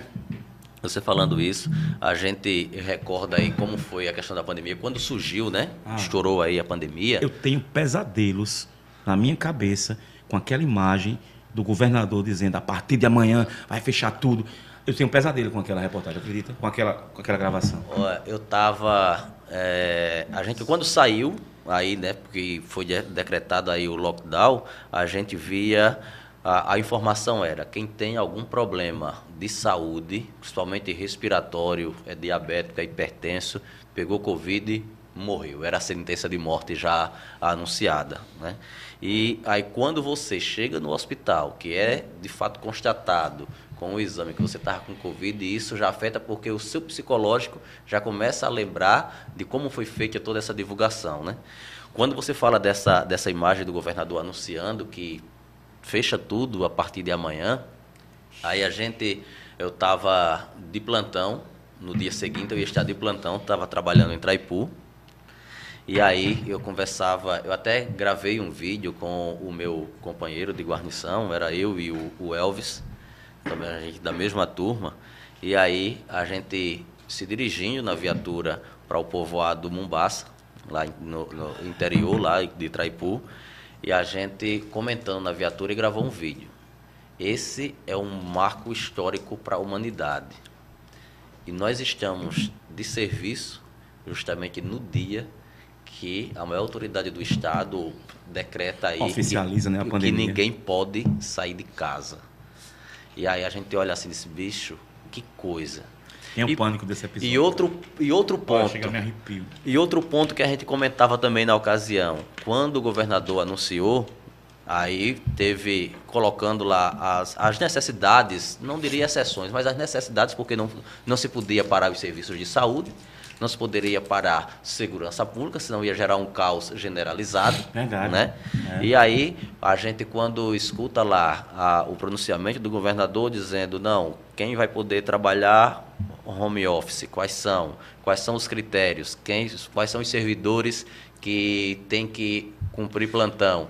Aí Os quando- que têm comorbidades é também, isso. né? Aí chega e diz, não. Aí quando ele citou todas as regras, as exceções, ele diz, não se aplica a servidores com mais de 60 anos. Faz o trabalho eh, Interno. interno. Aí essas regras não se aplicam para os servidores da saúde e segurança pública. E a gente todo dia na rua. Eu acho que isso, para mim, pessoalmente, foi o que deixou mais tranquilo, porque, por um lado, a gente sabia a necessidade né, de se estar trabalhando, e por outro, rapaz, e a gente não importa. A gente pode virar uma estatística a qualquer momento, porque não, somos imunes. Ninguém era imune naquele momento e ninguém é até hoje, né? E isso aí causava aquele medo. Chegava aí você, não, questão de estar próximo de, de filhos, olhava assim, eita, e agora?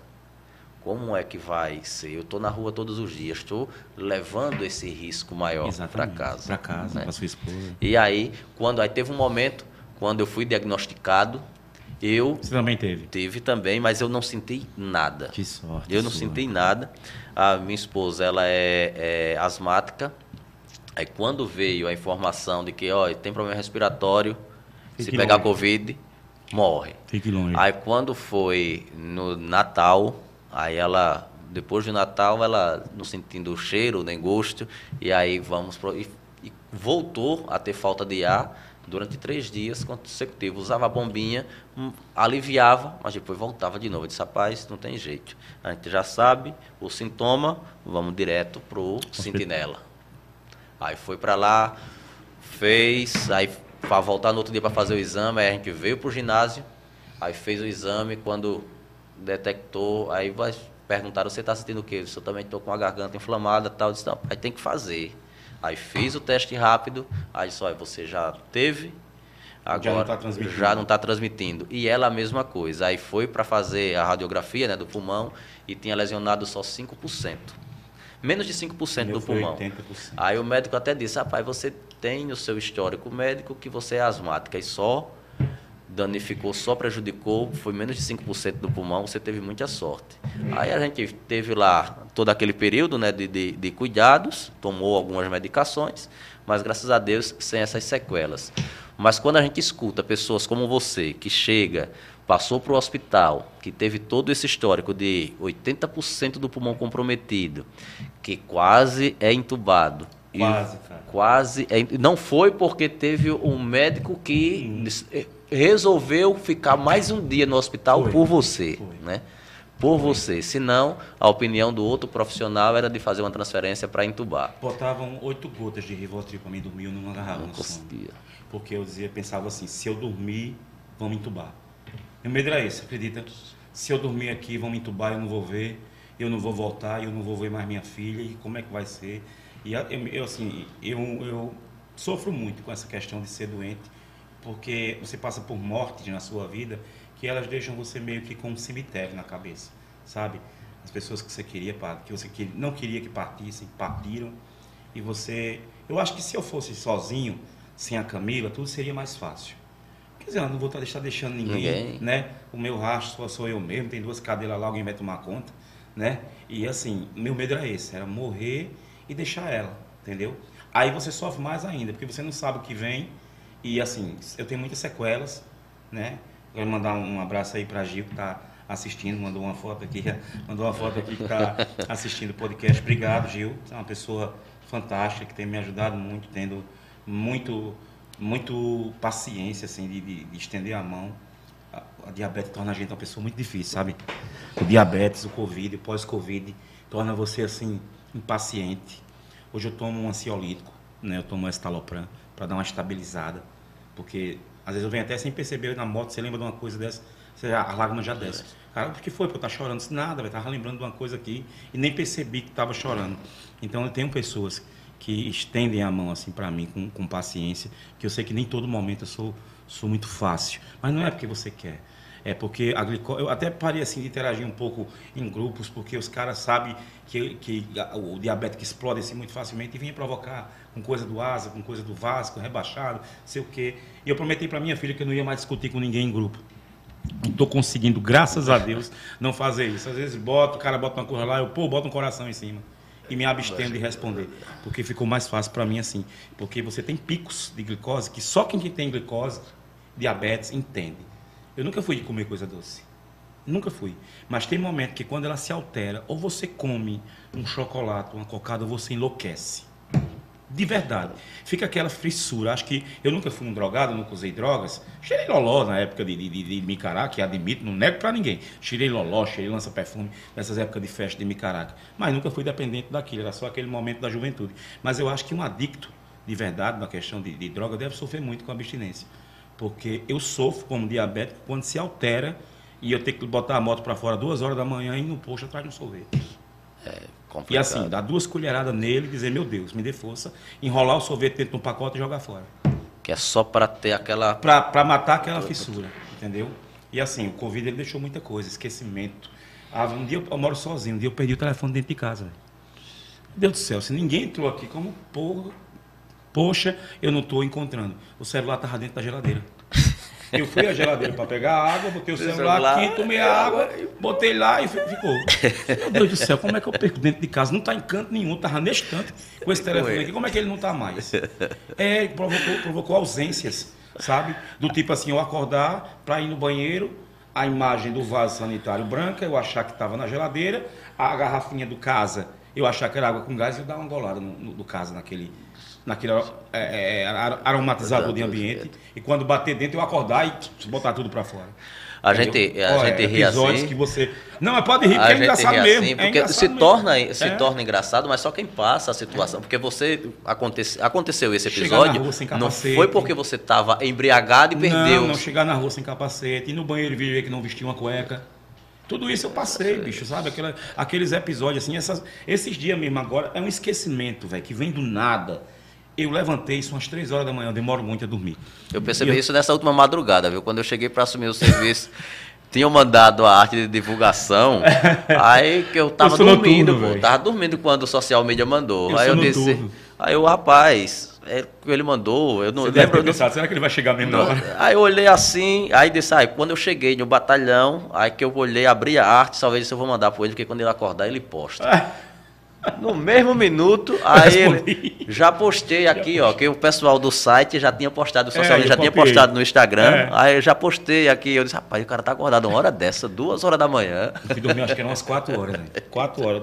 Oito horas o celular despertou, levantei, tomei banho, fui fazer um café e tudo. Ausências que aconteceram por causa do, que acontecem por causa do Covid. Essa semana de madrugada, eu botei um pause no filme que eu estava assistindo e disse, eu vou botar o lixo para fora. Porque de manhã o carro passa Aí abri a porta da sala e acendi a luz da área. E fui pegar o lixo. Parei na geladeira, tomei água, Edival. Quando eu voltei com o lixo na mão, disse, caralho, tem gente dentro de casa. A porta estava tá aberta e a luz está acesa. eu não tenho arma, mas eu não tenho um taco de beisebol de madeira assim. Aí fiquei dentro de casa. Filho do crânio, quando você tá, apareça, aí procurando, olha, pense na presepada. Depois você Eita. vai rir sozinho. E você ri, sente pena de você mesmo. Procurando nos quartos, procurando no quintal. Porra, duas cachorras aí, nenhuma lá, um cara dentro de casa. Vou lhe matar, vou ligar pra polícia. E fiquei. Aí quando teve um, de- um determinado momento, acho que uns, quase uns 10 minutos depois, de eu rodar beco, rodar a casa, olhar em todo canto, debaixo de cama, eu lembrei, porra, bicho. Eu abri a porta e acendi a luz pra botar a luz pra fora. Aí sentei, Edival, sentei e fiquei olhando assim, meu Deus do céu. E o taco de beisebol. Na mão. Eita, Eita, Jesus. meu Deus. É cada episódio que você fica assim, mas grato a Deus por poder estar aqui contando a história. 11 horas 31 minutos, nós estamos no 16 Já? episódio do Jaecast. Já se foi uma hora e meia? Já se foi uma hora e meia. Eita, papo bom papo, papo tão bom que eu não lembrei nem que era verdade, nem olhei pro relógio. Vixe, que coisa boa, que massa. Ah, O Jaecast é um produto com a marca Jae Notícia na velocidade dos acontecimentos. Acesse jaenoticia.com. Galera assistindo. Tatiana BR. Menezes, um beijo pra você, querida. Tá lá na Lagoa da Canoa assistindo. assistindo É. também. Que bom. Continua conectada com a gente, porque agora nós vamos falar. Eu vou contar uma coisa aqui.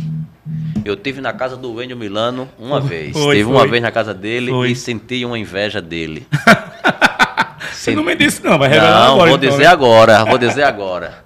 Eu, o Wendel Milano me apresentou, mostrou pra, pra, mostrou pra mim, minha esposa, a coleção de sapato dele.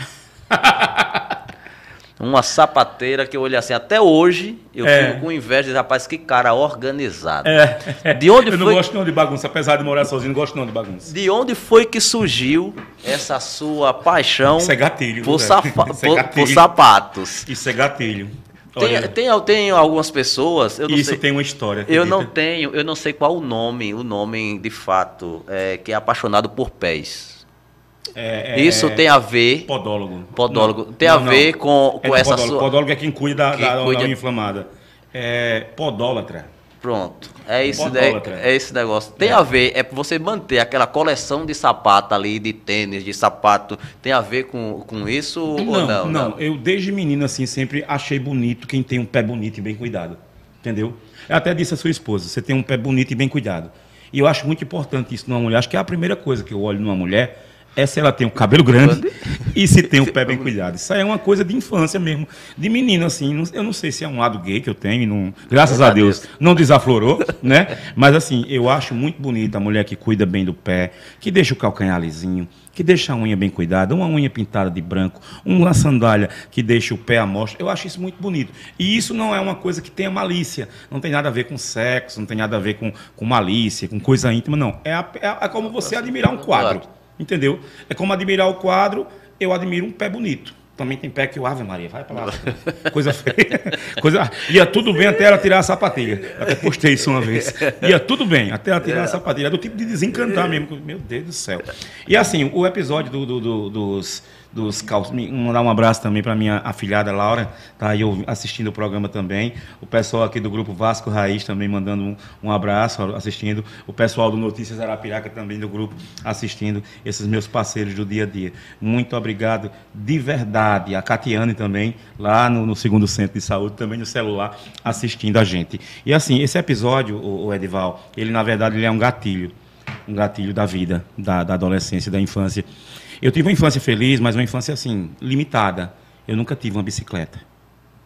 Meus pais nunca, meus, no caso minha mãe, nunca me deu uma bicicleta. Eu não tinha condições e eu assim tinha uma, uma veia de saber que eu não deveria pedir aquilo porque eu sabia que ela não, pe- podia me dar. Eu nunca sapateei assim, eu quero, não. Você pode me dar receita agora eu não posso. Ali eu guardava para mim e ficava na minha. E assim, eu na época do Bom Conselho, eu vou contar, acho que eu nunca contei isso para ninguém, assim, abertamente. Eu só tinha um sapato para ir para o colégio. Na época da escola. De verdade, eu só tinha um. Era uma época difícil e eu realmente só tinha um calçado. E eu, assim, eu não me manifestava com isso, porque eu sabia que aquilo não podia me dar. Então eu ficava muito. Essas coisas, essas coisas me emocionam. Por isso que eu digo, vocês são gatilhos. Mas, assim. E eu namorava uma menina, a Maria. É, e que bom que você não me quis. que bom. E ela chegou assim para mim um dia e disse: E eu, bicho, eu tinha um cuidado com esse calçado. Ele era meio de camuça. Eu passava um pano molhado nele todo dia para ir para a escola. É difícil falar disso, mas eu vou, eu vou falar. E assim, ela um dia chegou para mim e disse: Por que você só vem para a escola com esse calçado? Eu falei: Porque eu só tenho esse. E o outro tênis que eu tenho é para jogar. Que era um, um, tênis branco que eu jogava bola com ele. E ele era bem rasgado, não dava para ir para a escola com ele, não. Eu cobri os buracos dele com esparadrapo para poder pra jogar. Poder jogar. Para poder jogar. E ela disse assim: Ixi, eu não, acho que eu não quero mais não namorar com você. Aí eu disse: Por quê? Ela disse: Porque você só tem esse sapato. Todo canto que eu for com você vai estar só com ele. E aquilo me quebrou, cara, sabe? Que idade foi isso? Eu, eu acho que eu tinha uns 14 para 15 anos. Era um adolescente. E eu fiquei muito triste assim com aquilo, sabe? Eu cheguei em casa, não falei nada. Ela se arrependeu depois. Eu disse: vai namorar com o filho do dono da, da, sapataria, tal. Porque eu não caibo não, não na sua vida. E se formou esse gatilho, sabe, Edival? E quando assim eu, eu passei a ter uma condição de vida mais tranquila, eu disse, eu vou ter uma, um, um closet desse que as pessoas chamam. Mas como eu moro de aluguel, não moro de casa própria, não tinha como fazer um closet desse mesmo do quarto. Eu disse, eu vou fazer então um que coloque na parede. E tinha um rapaz que ele fazia umas coisas que eu fez um armário para mim na sala, e ele disse, eu vou fazer então. Ele disse, você quer com quantos lugares? Eu disse, eu quero com muitos lugares. E comecei a comprar sapatilha, comprar aquelas crocs, comprar tênis. Eu gosto muito de tênis. Gosto de verdade de tênis. E ali fui fazendo, fazendo. E um dia, quando eu olhei para ele assim e vi ele todo cheinho. Aí eu, eita Maria, você não está vendo isso aqui, mas você me causou isso. Essa pessoa me causou esse gatilho, Edival. E assim, eu sei que eu só tenho um par, um, dois pés, um par de pé, né? Que não teria necessidade de ter tudo aquilo, mas essa passagem da minha adolescência me fez querer ter isso. Entendeu? E não foi só, não foi só esse episódio. Também teve outro episódio de perfume. Se você olhar lá, não sei se você lembra, mas na minha cômoda ela é cheia de, cheia de perfume. E eu fiquei, eu uso cada dia da, do mês eu uso um perfume. É um, ficou meio que uma, um toque. Do primeiro dia do, do mês até o último dia, cada dia eu uso um perfume. Não repete perfume. Eu não repito o perfume. Porque eu também namorei uma menina que ela dizia: Você só usa gelos? Gelos era um perfume da época. Meu Deus. Eu vou virar menos. Olha, eu vou virar tá... menos. Você tá rindo de mim? Os gelos eram um perfume que vendia rindo. no supermercado, cara. Eu tô rindo aqui, porque é. é o seguinte, a gente fica recordando esse tipo de coisa. Não é. Fica recordando, e vê, quando você vê, você fala isso hoje, você só usava um tipo de perfume, só tem um sapato. Tem e hoje, você olha assim, você diz, não, eu hoje consigo usar um perfume a cada dia, um, só um por dia. Um tênis também né? Um tênis por é, dia. É. Isso para mim é você dizer, não, eu venci na, na é, vida. É. E como você disse Mas aí, sempre, inferno, que eu sempre tem que ter uma mulher. tem a mulher para botar o defeito. Não que mulher não, não, não entenda a particularidade da mulher ser um problema. Não é. De maneira nenhuma, pelo contrário. É que teve isso. E eu. Eu lembro do nome dela, não vou dizer não, porque é minha amiga, ela pode estar até assistindo. ela é minha amiga hoje. Eu, eu costumo ter amizade com eles, assim, de não ter não, problema. Diga o nome, que o meme vai ficar melhor se você falar o nome. Raquel. se você me encontrar na rua, eu tô lascado. E assim, ela disse, você só usa gelos, é? E eu disse, como assim? assim? Todo dia você tá com esse cheiro. Eu disse, é ruim? Ah, disse, não, mas você não tem outro cheiro. Eu digo, eu vou fazer perfume amanhã então. Fica só o cheiro de sabonete. né? Aquele senador que a gente usava, aquele que. Ainda era dos, na, mas o senador chega na metade dele, ele quebra. Ai, Deus do céu, tudo, tudo da vida. Bicho, eu já comi farinha com açúcar, cara. Eu já comi farinha com açúcar. Eita, Sou grato a Deus. Aí eu fiquei assim, eu disse, pô, bicho, tem isso, é? Aí falei com a minha tia, tem outro perfume não para me usar? Tem alfazema suíça aí. alfazema suíça. Às vezes nem manjar quer. o cara bota no mar, ela devolve. Quero mais não, estou cheio disso. Ai, Deus do céu. Eu fui com a alfazema no outro dia. Ela disse, esse daí não presta não, que é da sua mãe. Eu digo, ah, que filho. Aí eu fiquei com esse gatilho na mão, na, na, na vida, bicho. Aí pronto. Quando deu para me fazer, eu digo, vou ter todo dia um perfume diferente. E foi assim, assim agora, duas coisas. Agora vamos descobrir outro segredo seu, então, oh, sobre isso. Sobre, Ele já... quer o segredo para ficar rindo, gente. Não, é porque a gente está aprendendo, né? Descobrindo. A gente não tem, apesar de ter a mesma profissão, pelo Sim. menos uma delas, mas é. a gente não, não, não é. é amigo de estar todos os dias é, na casa do outro, né? É. A gente mas se encontra sou... profissionalmente. Mas interessante que eu não sou amigo de ninguém, assim. Eu tive uns amigos na infância, na adolescência, os caras que jogavam comigo, estudavam comigo, o Elton, Davidson, os caras que eu recordo com muita alegria. Mas depois que eu comecei a, a trabalhar muito, você fica sem tempo de estar vivendo uma é. amizade. Aí você acaba se isolando. Quando você não está trabalhando, está em casa. Quando não está trabalhando, está com a filha. E a minha vida se tornou assim. Eu conheço um monte de gente, mas eu não divido amizade de dia a dia com ninguém. Assim. Agora, a, jeito. a curiosidade é a seguinte: você, eh, nesse universo de pelo menos 30 perfumes lá na sua, da sua estante. Em 35. 35, É. né? São todos nacionais, são perfumes, É uma- é são mistura. colônias, são Não, perfumes, são importados. perfumes. São perfumes. Tem nacional, tem importado. Tem o Anderson, que vende perfume. Tem o Sargento Lopes, que vende perfume, que eu compro a ele também. Aí eu vou comprando e vou pagando. Tem, tem a Eliana também, que ela me vende Natura. Né? E assim, é- esse mesmo que eu estou usando agora aqui é o Luna, Una. É muito gostoso. Você compra ele e vem até um hidratante junto. E assim, eu compro diversos. Compro diversos. Tem aquele que eu não gosto, eu digo, não, não quero não esse. Mas aqueles, eu gosto muito de perfume forte, perfume amadeirado, perfume doce. Entendeu? Tanto é que tem perfume feminino lá que eu uso também, que eu gosto. Entendeu? E, e, assim, é, é uma junção. Tem boticário, tem natura, tem importado. Enfim, eu gosto. Quando Mas você- o que eu mais, por incrível que pareça, o que eu mais gosto de todos eles é o Shiraz, da Natura, que é o perfume da minha juventude. Que é o perfume que, com muita alegria, quando eu botava, a galera dizia, pô, que perfume é esse, velho? É, é, só. Adeus gelo. Esse causava. Às vezes eu vou no supermercado, quando eu olho pro gelo, assim, dá uma. Meu Deus do céu. Eu saio, por que foi? Não, não, nada não. Aí lembra logo Ah, da lembro do menina. gelo, lembro da Raquel. Ô. Jesus amado. Não presta não participar dessas coisas, eu sou muito sincero, velho. Eu Assim não gosto é de é bom. mentira. Olha, às vezes que eu menti na vida foi porque foi necessário de verdade. Porque eu não gosto não de mentira. Isso. Eita. Mas quando você não gosta do perfume, você comprou ali, vai usar pela primeira vez, não gostou, você faz o que com ele? Você dá pra alguém Eu ou dou você pra Camila. Dá pra Camila. Ô, Olha, Camila, toma aí pra você ir pra escola. Ontem mesmo eu mandei um monte de amostra grátis pra ela. Quando eu fui buscar na escola, disse, ó, o que o pai trouxe pra ti. Eita, pai, obrigado. Tá naquela fase de, de vaidade, né? De tudo, de querer as coisas. Aí quando eu dou perfume a ela. E se eu não der, quando ela vai lá pra casa, ela entra logo pro quarto. Aí, Aí, fica lá, olha, no espelho, mexendo nos pés. Posso, posso levar isso? Pode. Você não tem não pra dizer a filha, né? É A- verdade. a- até a mãe dela mesmo disse que isso é um muito defeito grande que eu tenho. Porque tudo que sua filha pede, você dá. Eu vou dar a quem, velho? Se não for ela. Isso eu acredito que se você não tivesse, ela pedir alguma coisa que você não tem a condição de dar, É, você eu- vai eu dizer peço ela ela que esperar. aguarde. né? Eu não tenho um Isso é. iPhone, tá aqui pra você ver. É um Samsung. Mas ela, pai, me dê um iPhone, eu queria ter um iPhone e tal. Passe de ano, filha. Se você passar de ano, eu lhe dou. Aí você se aperta pra dar. Porque eu disse na vida, na vida tudo é merecimento. Uhum, Se você fizer por onde, você vai ter. Se você não fizer, você não vai ter. É verdade. Entendeu? E isso vai ser em tudo, né? Em Não tudo, é- em tudo. E tem que ir aprendendo isso desde cedo. Disse a ela, cuide do estudo, minha filha. Porque esse mês, velho, de janeiro aí, matrícula, material, põe mais de 3 mil reais, velho. É muita coisa. Matrícula, material escolar, fardamento, bolsa. É muita coisa. Ia trocar os pneus da moto, não troquei. vou frear devagarzinho. esp- Época de chuva, de meses. acho que eu não vou sair não, o pneu do jeito que tá. Pode ser que ele cante e eu caia. Ô, Ed, em algum momento hoje, aqui na nossa conversa, você falou sobre Nossa Senhora do Bom Conselho, Ah. disse, ah, me cobriu com seu manto, né?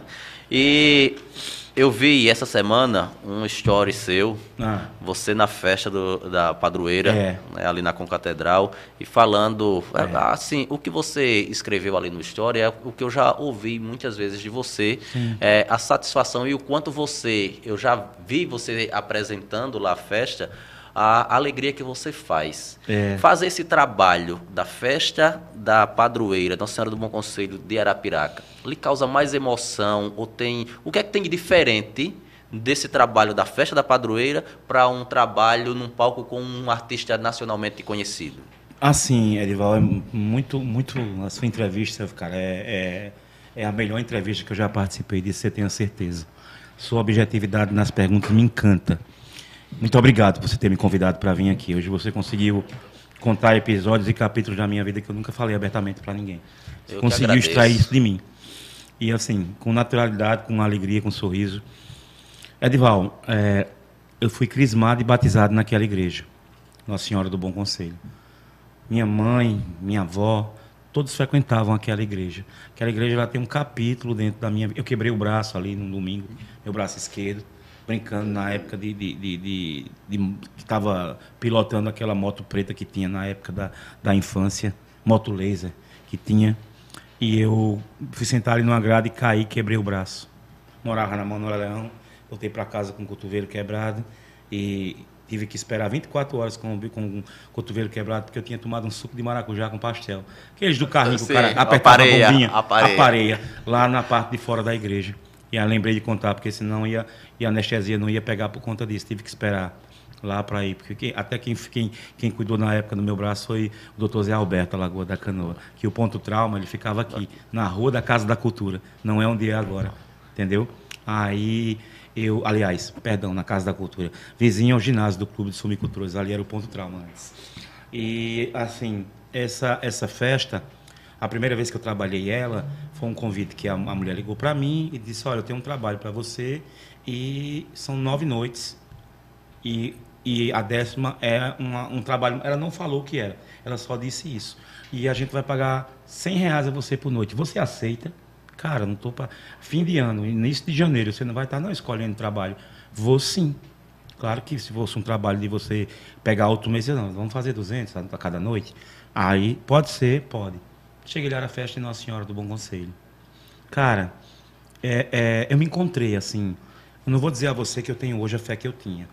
Porque é tanta coisa que eu venho passando ultimamente em questão de saúde, essa questão existencial, que eu, às vezes, não, eu não duvido de Deus. Eu sou temente a Ele, eu acredito. Mas, assim, eu perdi a intimidade de chegar para Deus e dizer: Eu queria isso. Depois de voltar da morte duas vezes, eu digo três porque eu caí em cima de um carro de som. Depois de voltar da moto três vezes, eu não sou gato, eu não tenho sete vidas. Eu já é, é, é negligenciei três.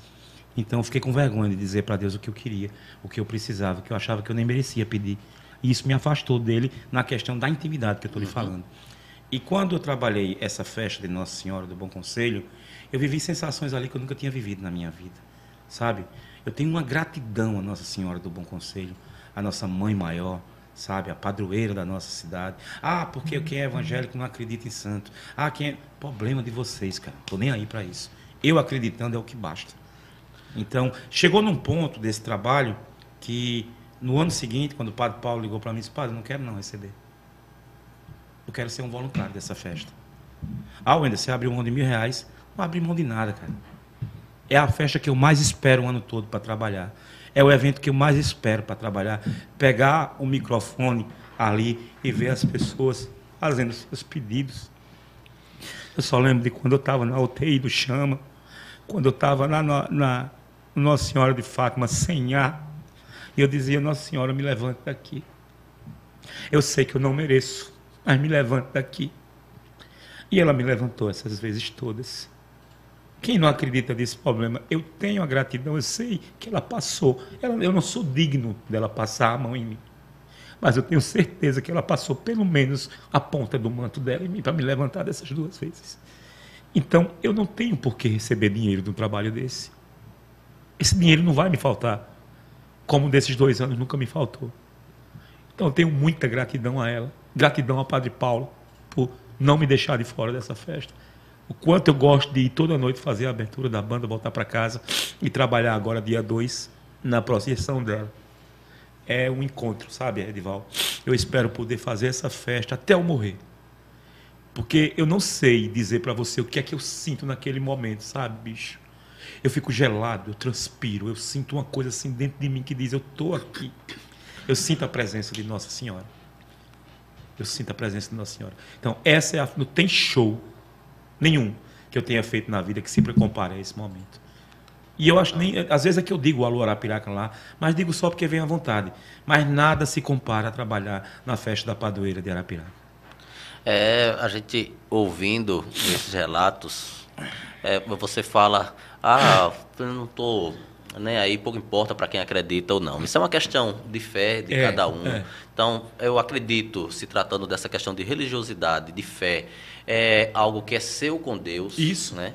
Então, você. Da maneira que você consegue. Ninguém, você contando assim, você não consegue expressar com palavras o que você sentiu ali fazendo aquela festa, o que você sente até Eu hoje, sinto. mas é algo que transforma você, que lhe dá a paz, talvez, a paz que você ah. não encontre em nenhum outro lugar, em nenhum outro nenhuma. trabalho que você faz. Aí, nenhuma. como você diz assim, ah, vai abrir mão de mil reais ali da festa, abrir. realmente não é abrir mão, porque o dinheiro não é tudo. Não, né? não é. E você encontra. Nem tudo essa, na vida é dinheiro. Encontra essa satisfação pessoal ali que você não consegue transmitir com palavras para ninguém. E nem consigo me controlar. Sempre quem vê lá, eu tô chorando que o povo está passando mal, tô não. Tô bem. Eu sei de uma coisa, é. com que esse seu relato aqui sobre a festa, eu não sei se o lance do meme que você falou vai acontecer. Agora que esse corte, esse corte, com essa emoção, você falando da festa padroeira, eu tenho certeza que vai gerar muitas visualizações. Viu? eu espero que você mande ele para mim, para me repostar. Vamos também. mandar sim. O Jean já está cuidando disso. Eu vi que ele deu um é. zoom aqui na câmera quando você estava. Eita, foi... Jean é uma figura. é, mas eu sou chorão, assim, sabe? E Mas eu tô, é eu tô estabilizado, eu tô estabilizado porque eu tô no estalopran. Se não tivesse armário, eu acho que eu tava soluçando aqui. O Edu Milano, a gente está chegando aqui ao final. Que pena. É uma pena mesmo. Às vezes, quando que a gente pena, convida cara, alguém para vir. Senti, me senti conversando lá em casa com você. A gente, quando convida alguém, tem gente que diz assim: rapaz, mais duas horas de conversa, será que eu vou ter condição de falar é, duas horas? Tu passa né? tão rápido, você e nem percebe. E aí, a gente está aqui. E já a minha glicose está boa, que em duas horas eu só fui no banheiro uma vez. Então, então ela não está alta, então graças tá a Deus. sossegado. É. Agora, assim, o que é que eu, eu quero lhe dizer uma coisa. É, eu não sei se seria um conselho ou uma dica. Mas você falou. Diga que eu aceito. Você falou sobre a questão de 14 anos que não vai à praia com Camila, né? É. E dessa, nunca fui à praia Nunca com foi ela. à praia com ela. Foi é. um final de semana, mas acabou pegando muita chuva. Chuva que nem na da praia casa. Não voltou viu pra, voltou para Arapiraca. Eu até perguntei quando estava indo. O pessoal está cobrando para entrar na praia ou ainda é de graça? que então, já não sei mais. Então a dica que eu tenho para lhe dar para finalizar não... é, é, arrume um dia, pegue a moto, Camila. É e vá para mesmo que você vá fazer um bate e volta. Bate e volta, né? Mesmo que vá fazer um bate e volta. Vamos lá, bota os pés na areia, faz uma foto o que a gente fez. Tome um banho de mar é. e vive esse momento, porque como a gente citou, Logo todo o povo passa. me tomou essas coisas da vida. Mas arruma um, é, um jeitinho, verdade, viu? Verdade. Arruma um jeitinho. Olha, só resta para lhe dizer muito obrigado. Eu que agradeço, cara. Foi uma alegria. Uma manhã feliz. Uma alegria imensa para mim uma manhã feliz. conversar assim de uma forma tão próxima é. com você. A gente não eu... achou que ia ser assim, né? Tão, tão fácil de fazer, né? E eu, eu não tenho você disse não que nenhum roteiro mais... hoje. É, você disse que chegasse mais cedo para a gente alinhar, mas acho que não precisa não. É, Edival já tem experiência, ele vai saber conduzir a conversa. Rapaz... E realmente ela aconteceu sem roteiro nenhum.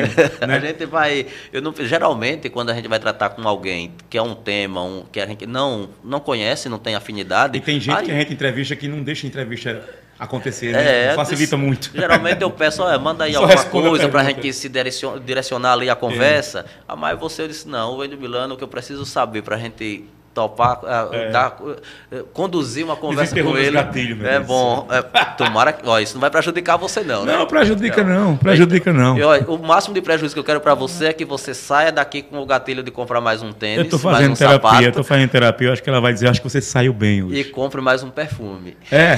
Só isso. É mesmo. É, tem um, tem um lá que eu vi agora, eu tô, tô querendo comprar ele. e eu compro assim parcelado e você vai pagando, nem sempre. Nem sempre. Wendy, o microfone e o jaquete é seu o seu, a sua consideração final. Muito bem. É, eu quero agradecer, é, Dival Moura, pela simpatia em você ter lembrado de me convidar a fazer parte desse podcast. Eu já tinha assistido, estava vendo esses dias. E agradecer ao Jean pela atenção que teve comigo em, em, em me direcionar para o banheiro, em trazer café, água. Obrigado de verdade, você é um garoto muito atencioso, bom menino. Espero que você siga sempre com esse intuito na vida, que eu tenho certeza que você vai muito longe. Edival já é um cara feito, já é um, um bom homem, um bom marido, um bom amigo, um bom militar, né?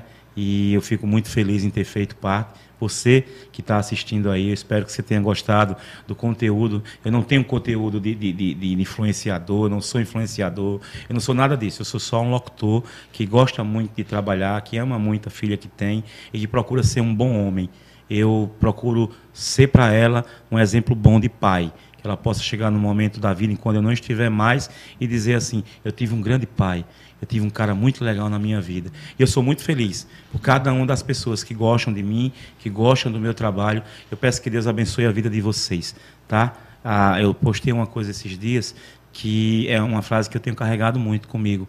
Na vida tereis aflições, mas tende paciência, porque eu venci o mundo É a palavra de Deus. Eu tenho me agarrado muito nessa frase aí. Na vida tereis aflições. E é nisso que eu tenho me segurado e esperar por dias melhores na minha saúde, porque o resto está tudo encaminhado. Tá? Eu sou grato a tudo. Eu sou grato quando eu consigo levantar de manhã e fazer um café para tomar, quando eu consigo pagar a minha comida, eu pago para comer todo dia, porque eu não sei cozinhar, infelizmente, né? E preciso me virar fazendo essas coisas. Mas eu tenho gratidão a Deus e a Nossa Senhora e que ela cubra você com o manto dela, que ela cubra todos os projetos da sua vida, que você consiga êxito em todos eles. E o muito que a gente, o muito pouco que você tenha perante os olhos de Deus é muito. Entendeu? E a vida ensinou isso a mim. Ter paciência. Saber aguardar, porque as vitórias chegam. Muito obrigado, meu amigo, por você ter estendido o seu programa hoje. Eu participei da melhor, da melhor entrevista da minha vida, hoje aqui com você. Digo isso a você, eu estou toda arrepiada. Eu participei da melhor entrevista da minha vida hoje aqui. Obrigado de coração. Eu que agradeço, Enio Milano. Uma satisfação imensa tê-lo conosco nesta manhã e espero que a gente se encontre muitas e muitas vezes em de forma profissional sim, em eventos sim. e também de forma descontraída, de amizade, que a gente possa se encontrar na praia, quem é, sabe? Ou até marcar para irmos juntos. Né? isso é verdade. É bom, porque eu nem tenho habilitação para ir para praia de moto ainda, então nem dá certo eu ir Então a gente junta o carro Capitão e vai. eu vou atender o seu chamado, Capitão. Um é, a gente, eu não tenho a moto, tenho a habilitação, mas não tenho a moto. Você Eita, tem é. a moto, então a gente vai de carro. Vamos de carro, então a gente racha gasolina e vai. Tudo certo. Vamos embora, chegou o final do nosso Jaecast. Muito obrigado a você que esteve conosco até o momento. Nosso episódio vai ficar no YouTube para você acompanhar. É, eu vou assistir hoje. Amanhã vai ter vou corte já. Vou deitar no já. sofá e vou assistir com um copão de café. O Jean se compromete amanhã já tem um corte disponível. Oi, manda no WhatsApp. É, que vamos quero, mandar Quero sim. botar em todo canto com muita alegria, inclusive no meu feed. Porque ficar para a posteridade. Né? É uma, uma alegria imensa. Foi muito é. prazeroso é. estar com você, o Milano. A você que ficou com a gente, você, o nosso... Você é como aqueles caras que fazem a necrópsia. Vai fundo. vai fundo. A você que ficou com a gente, o nosso muito obrigado. Jaicast volta na próxima quarta-feira com mais um episódio ao vivo. Jaicast é um produto com a marca Jai Notícia. Na velocidade dos acontecimentos, acesse jainoticia.com.br. Com a gente, o Poder das Milhas, Sene Produtora de Conteúdos e 3S Distribuidora. Até a próxima quarta, direto do KiCast.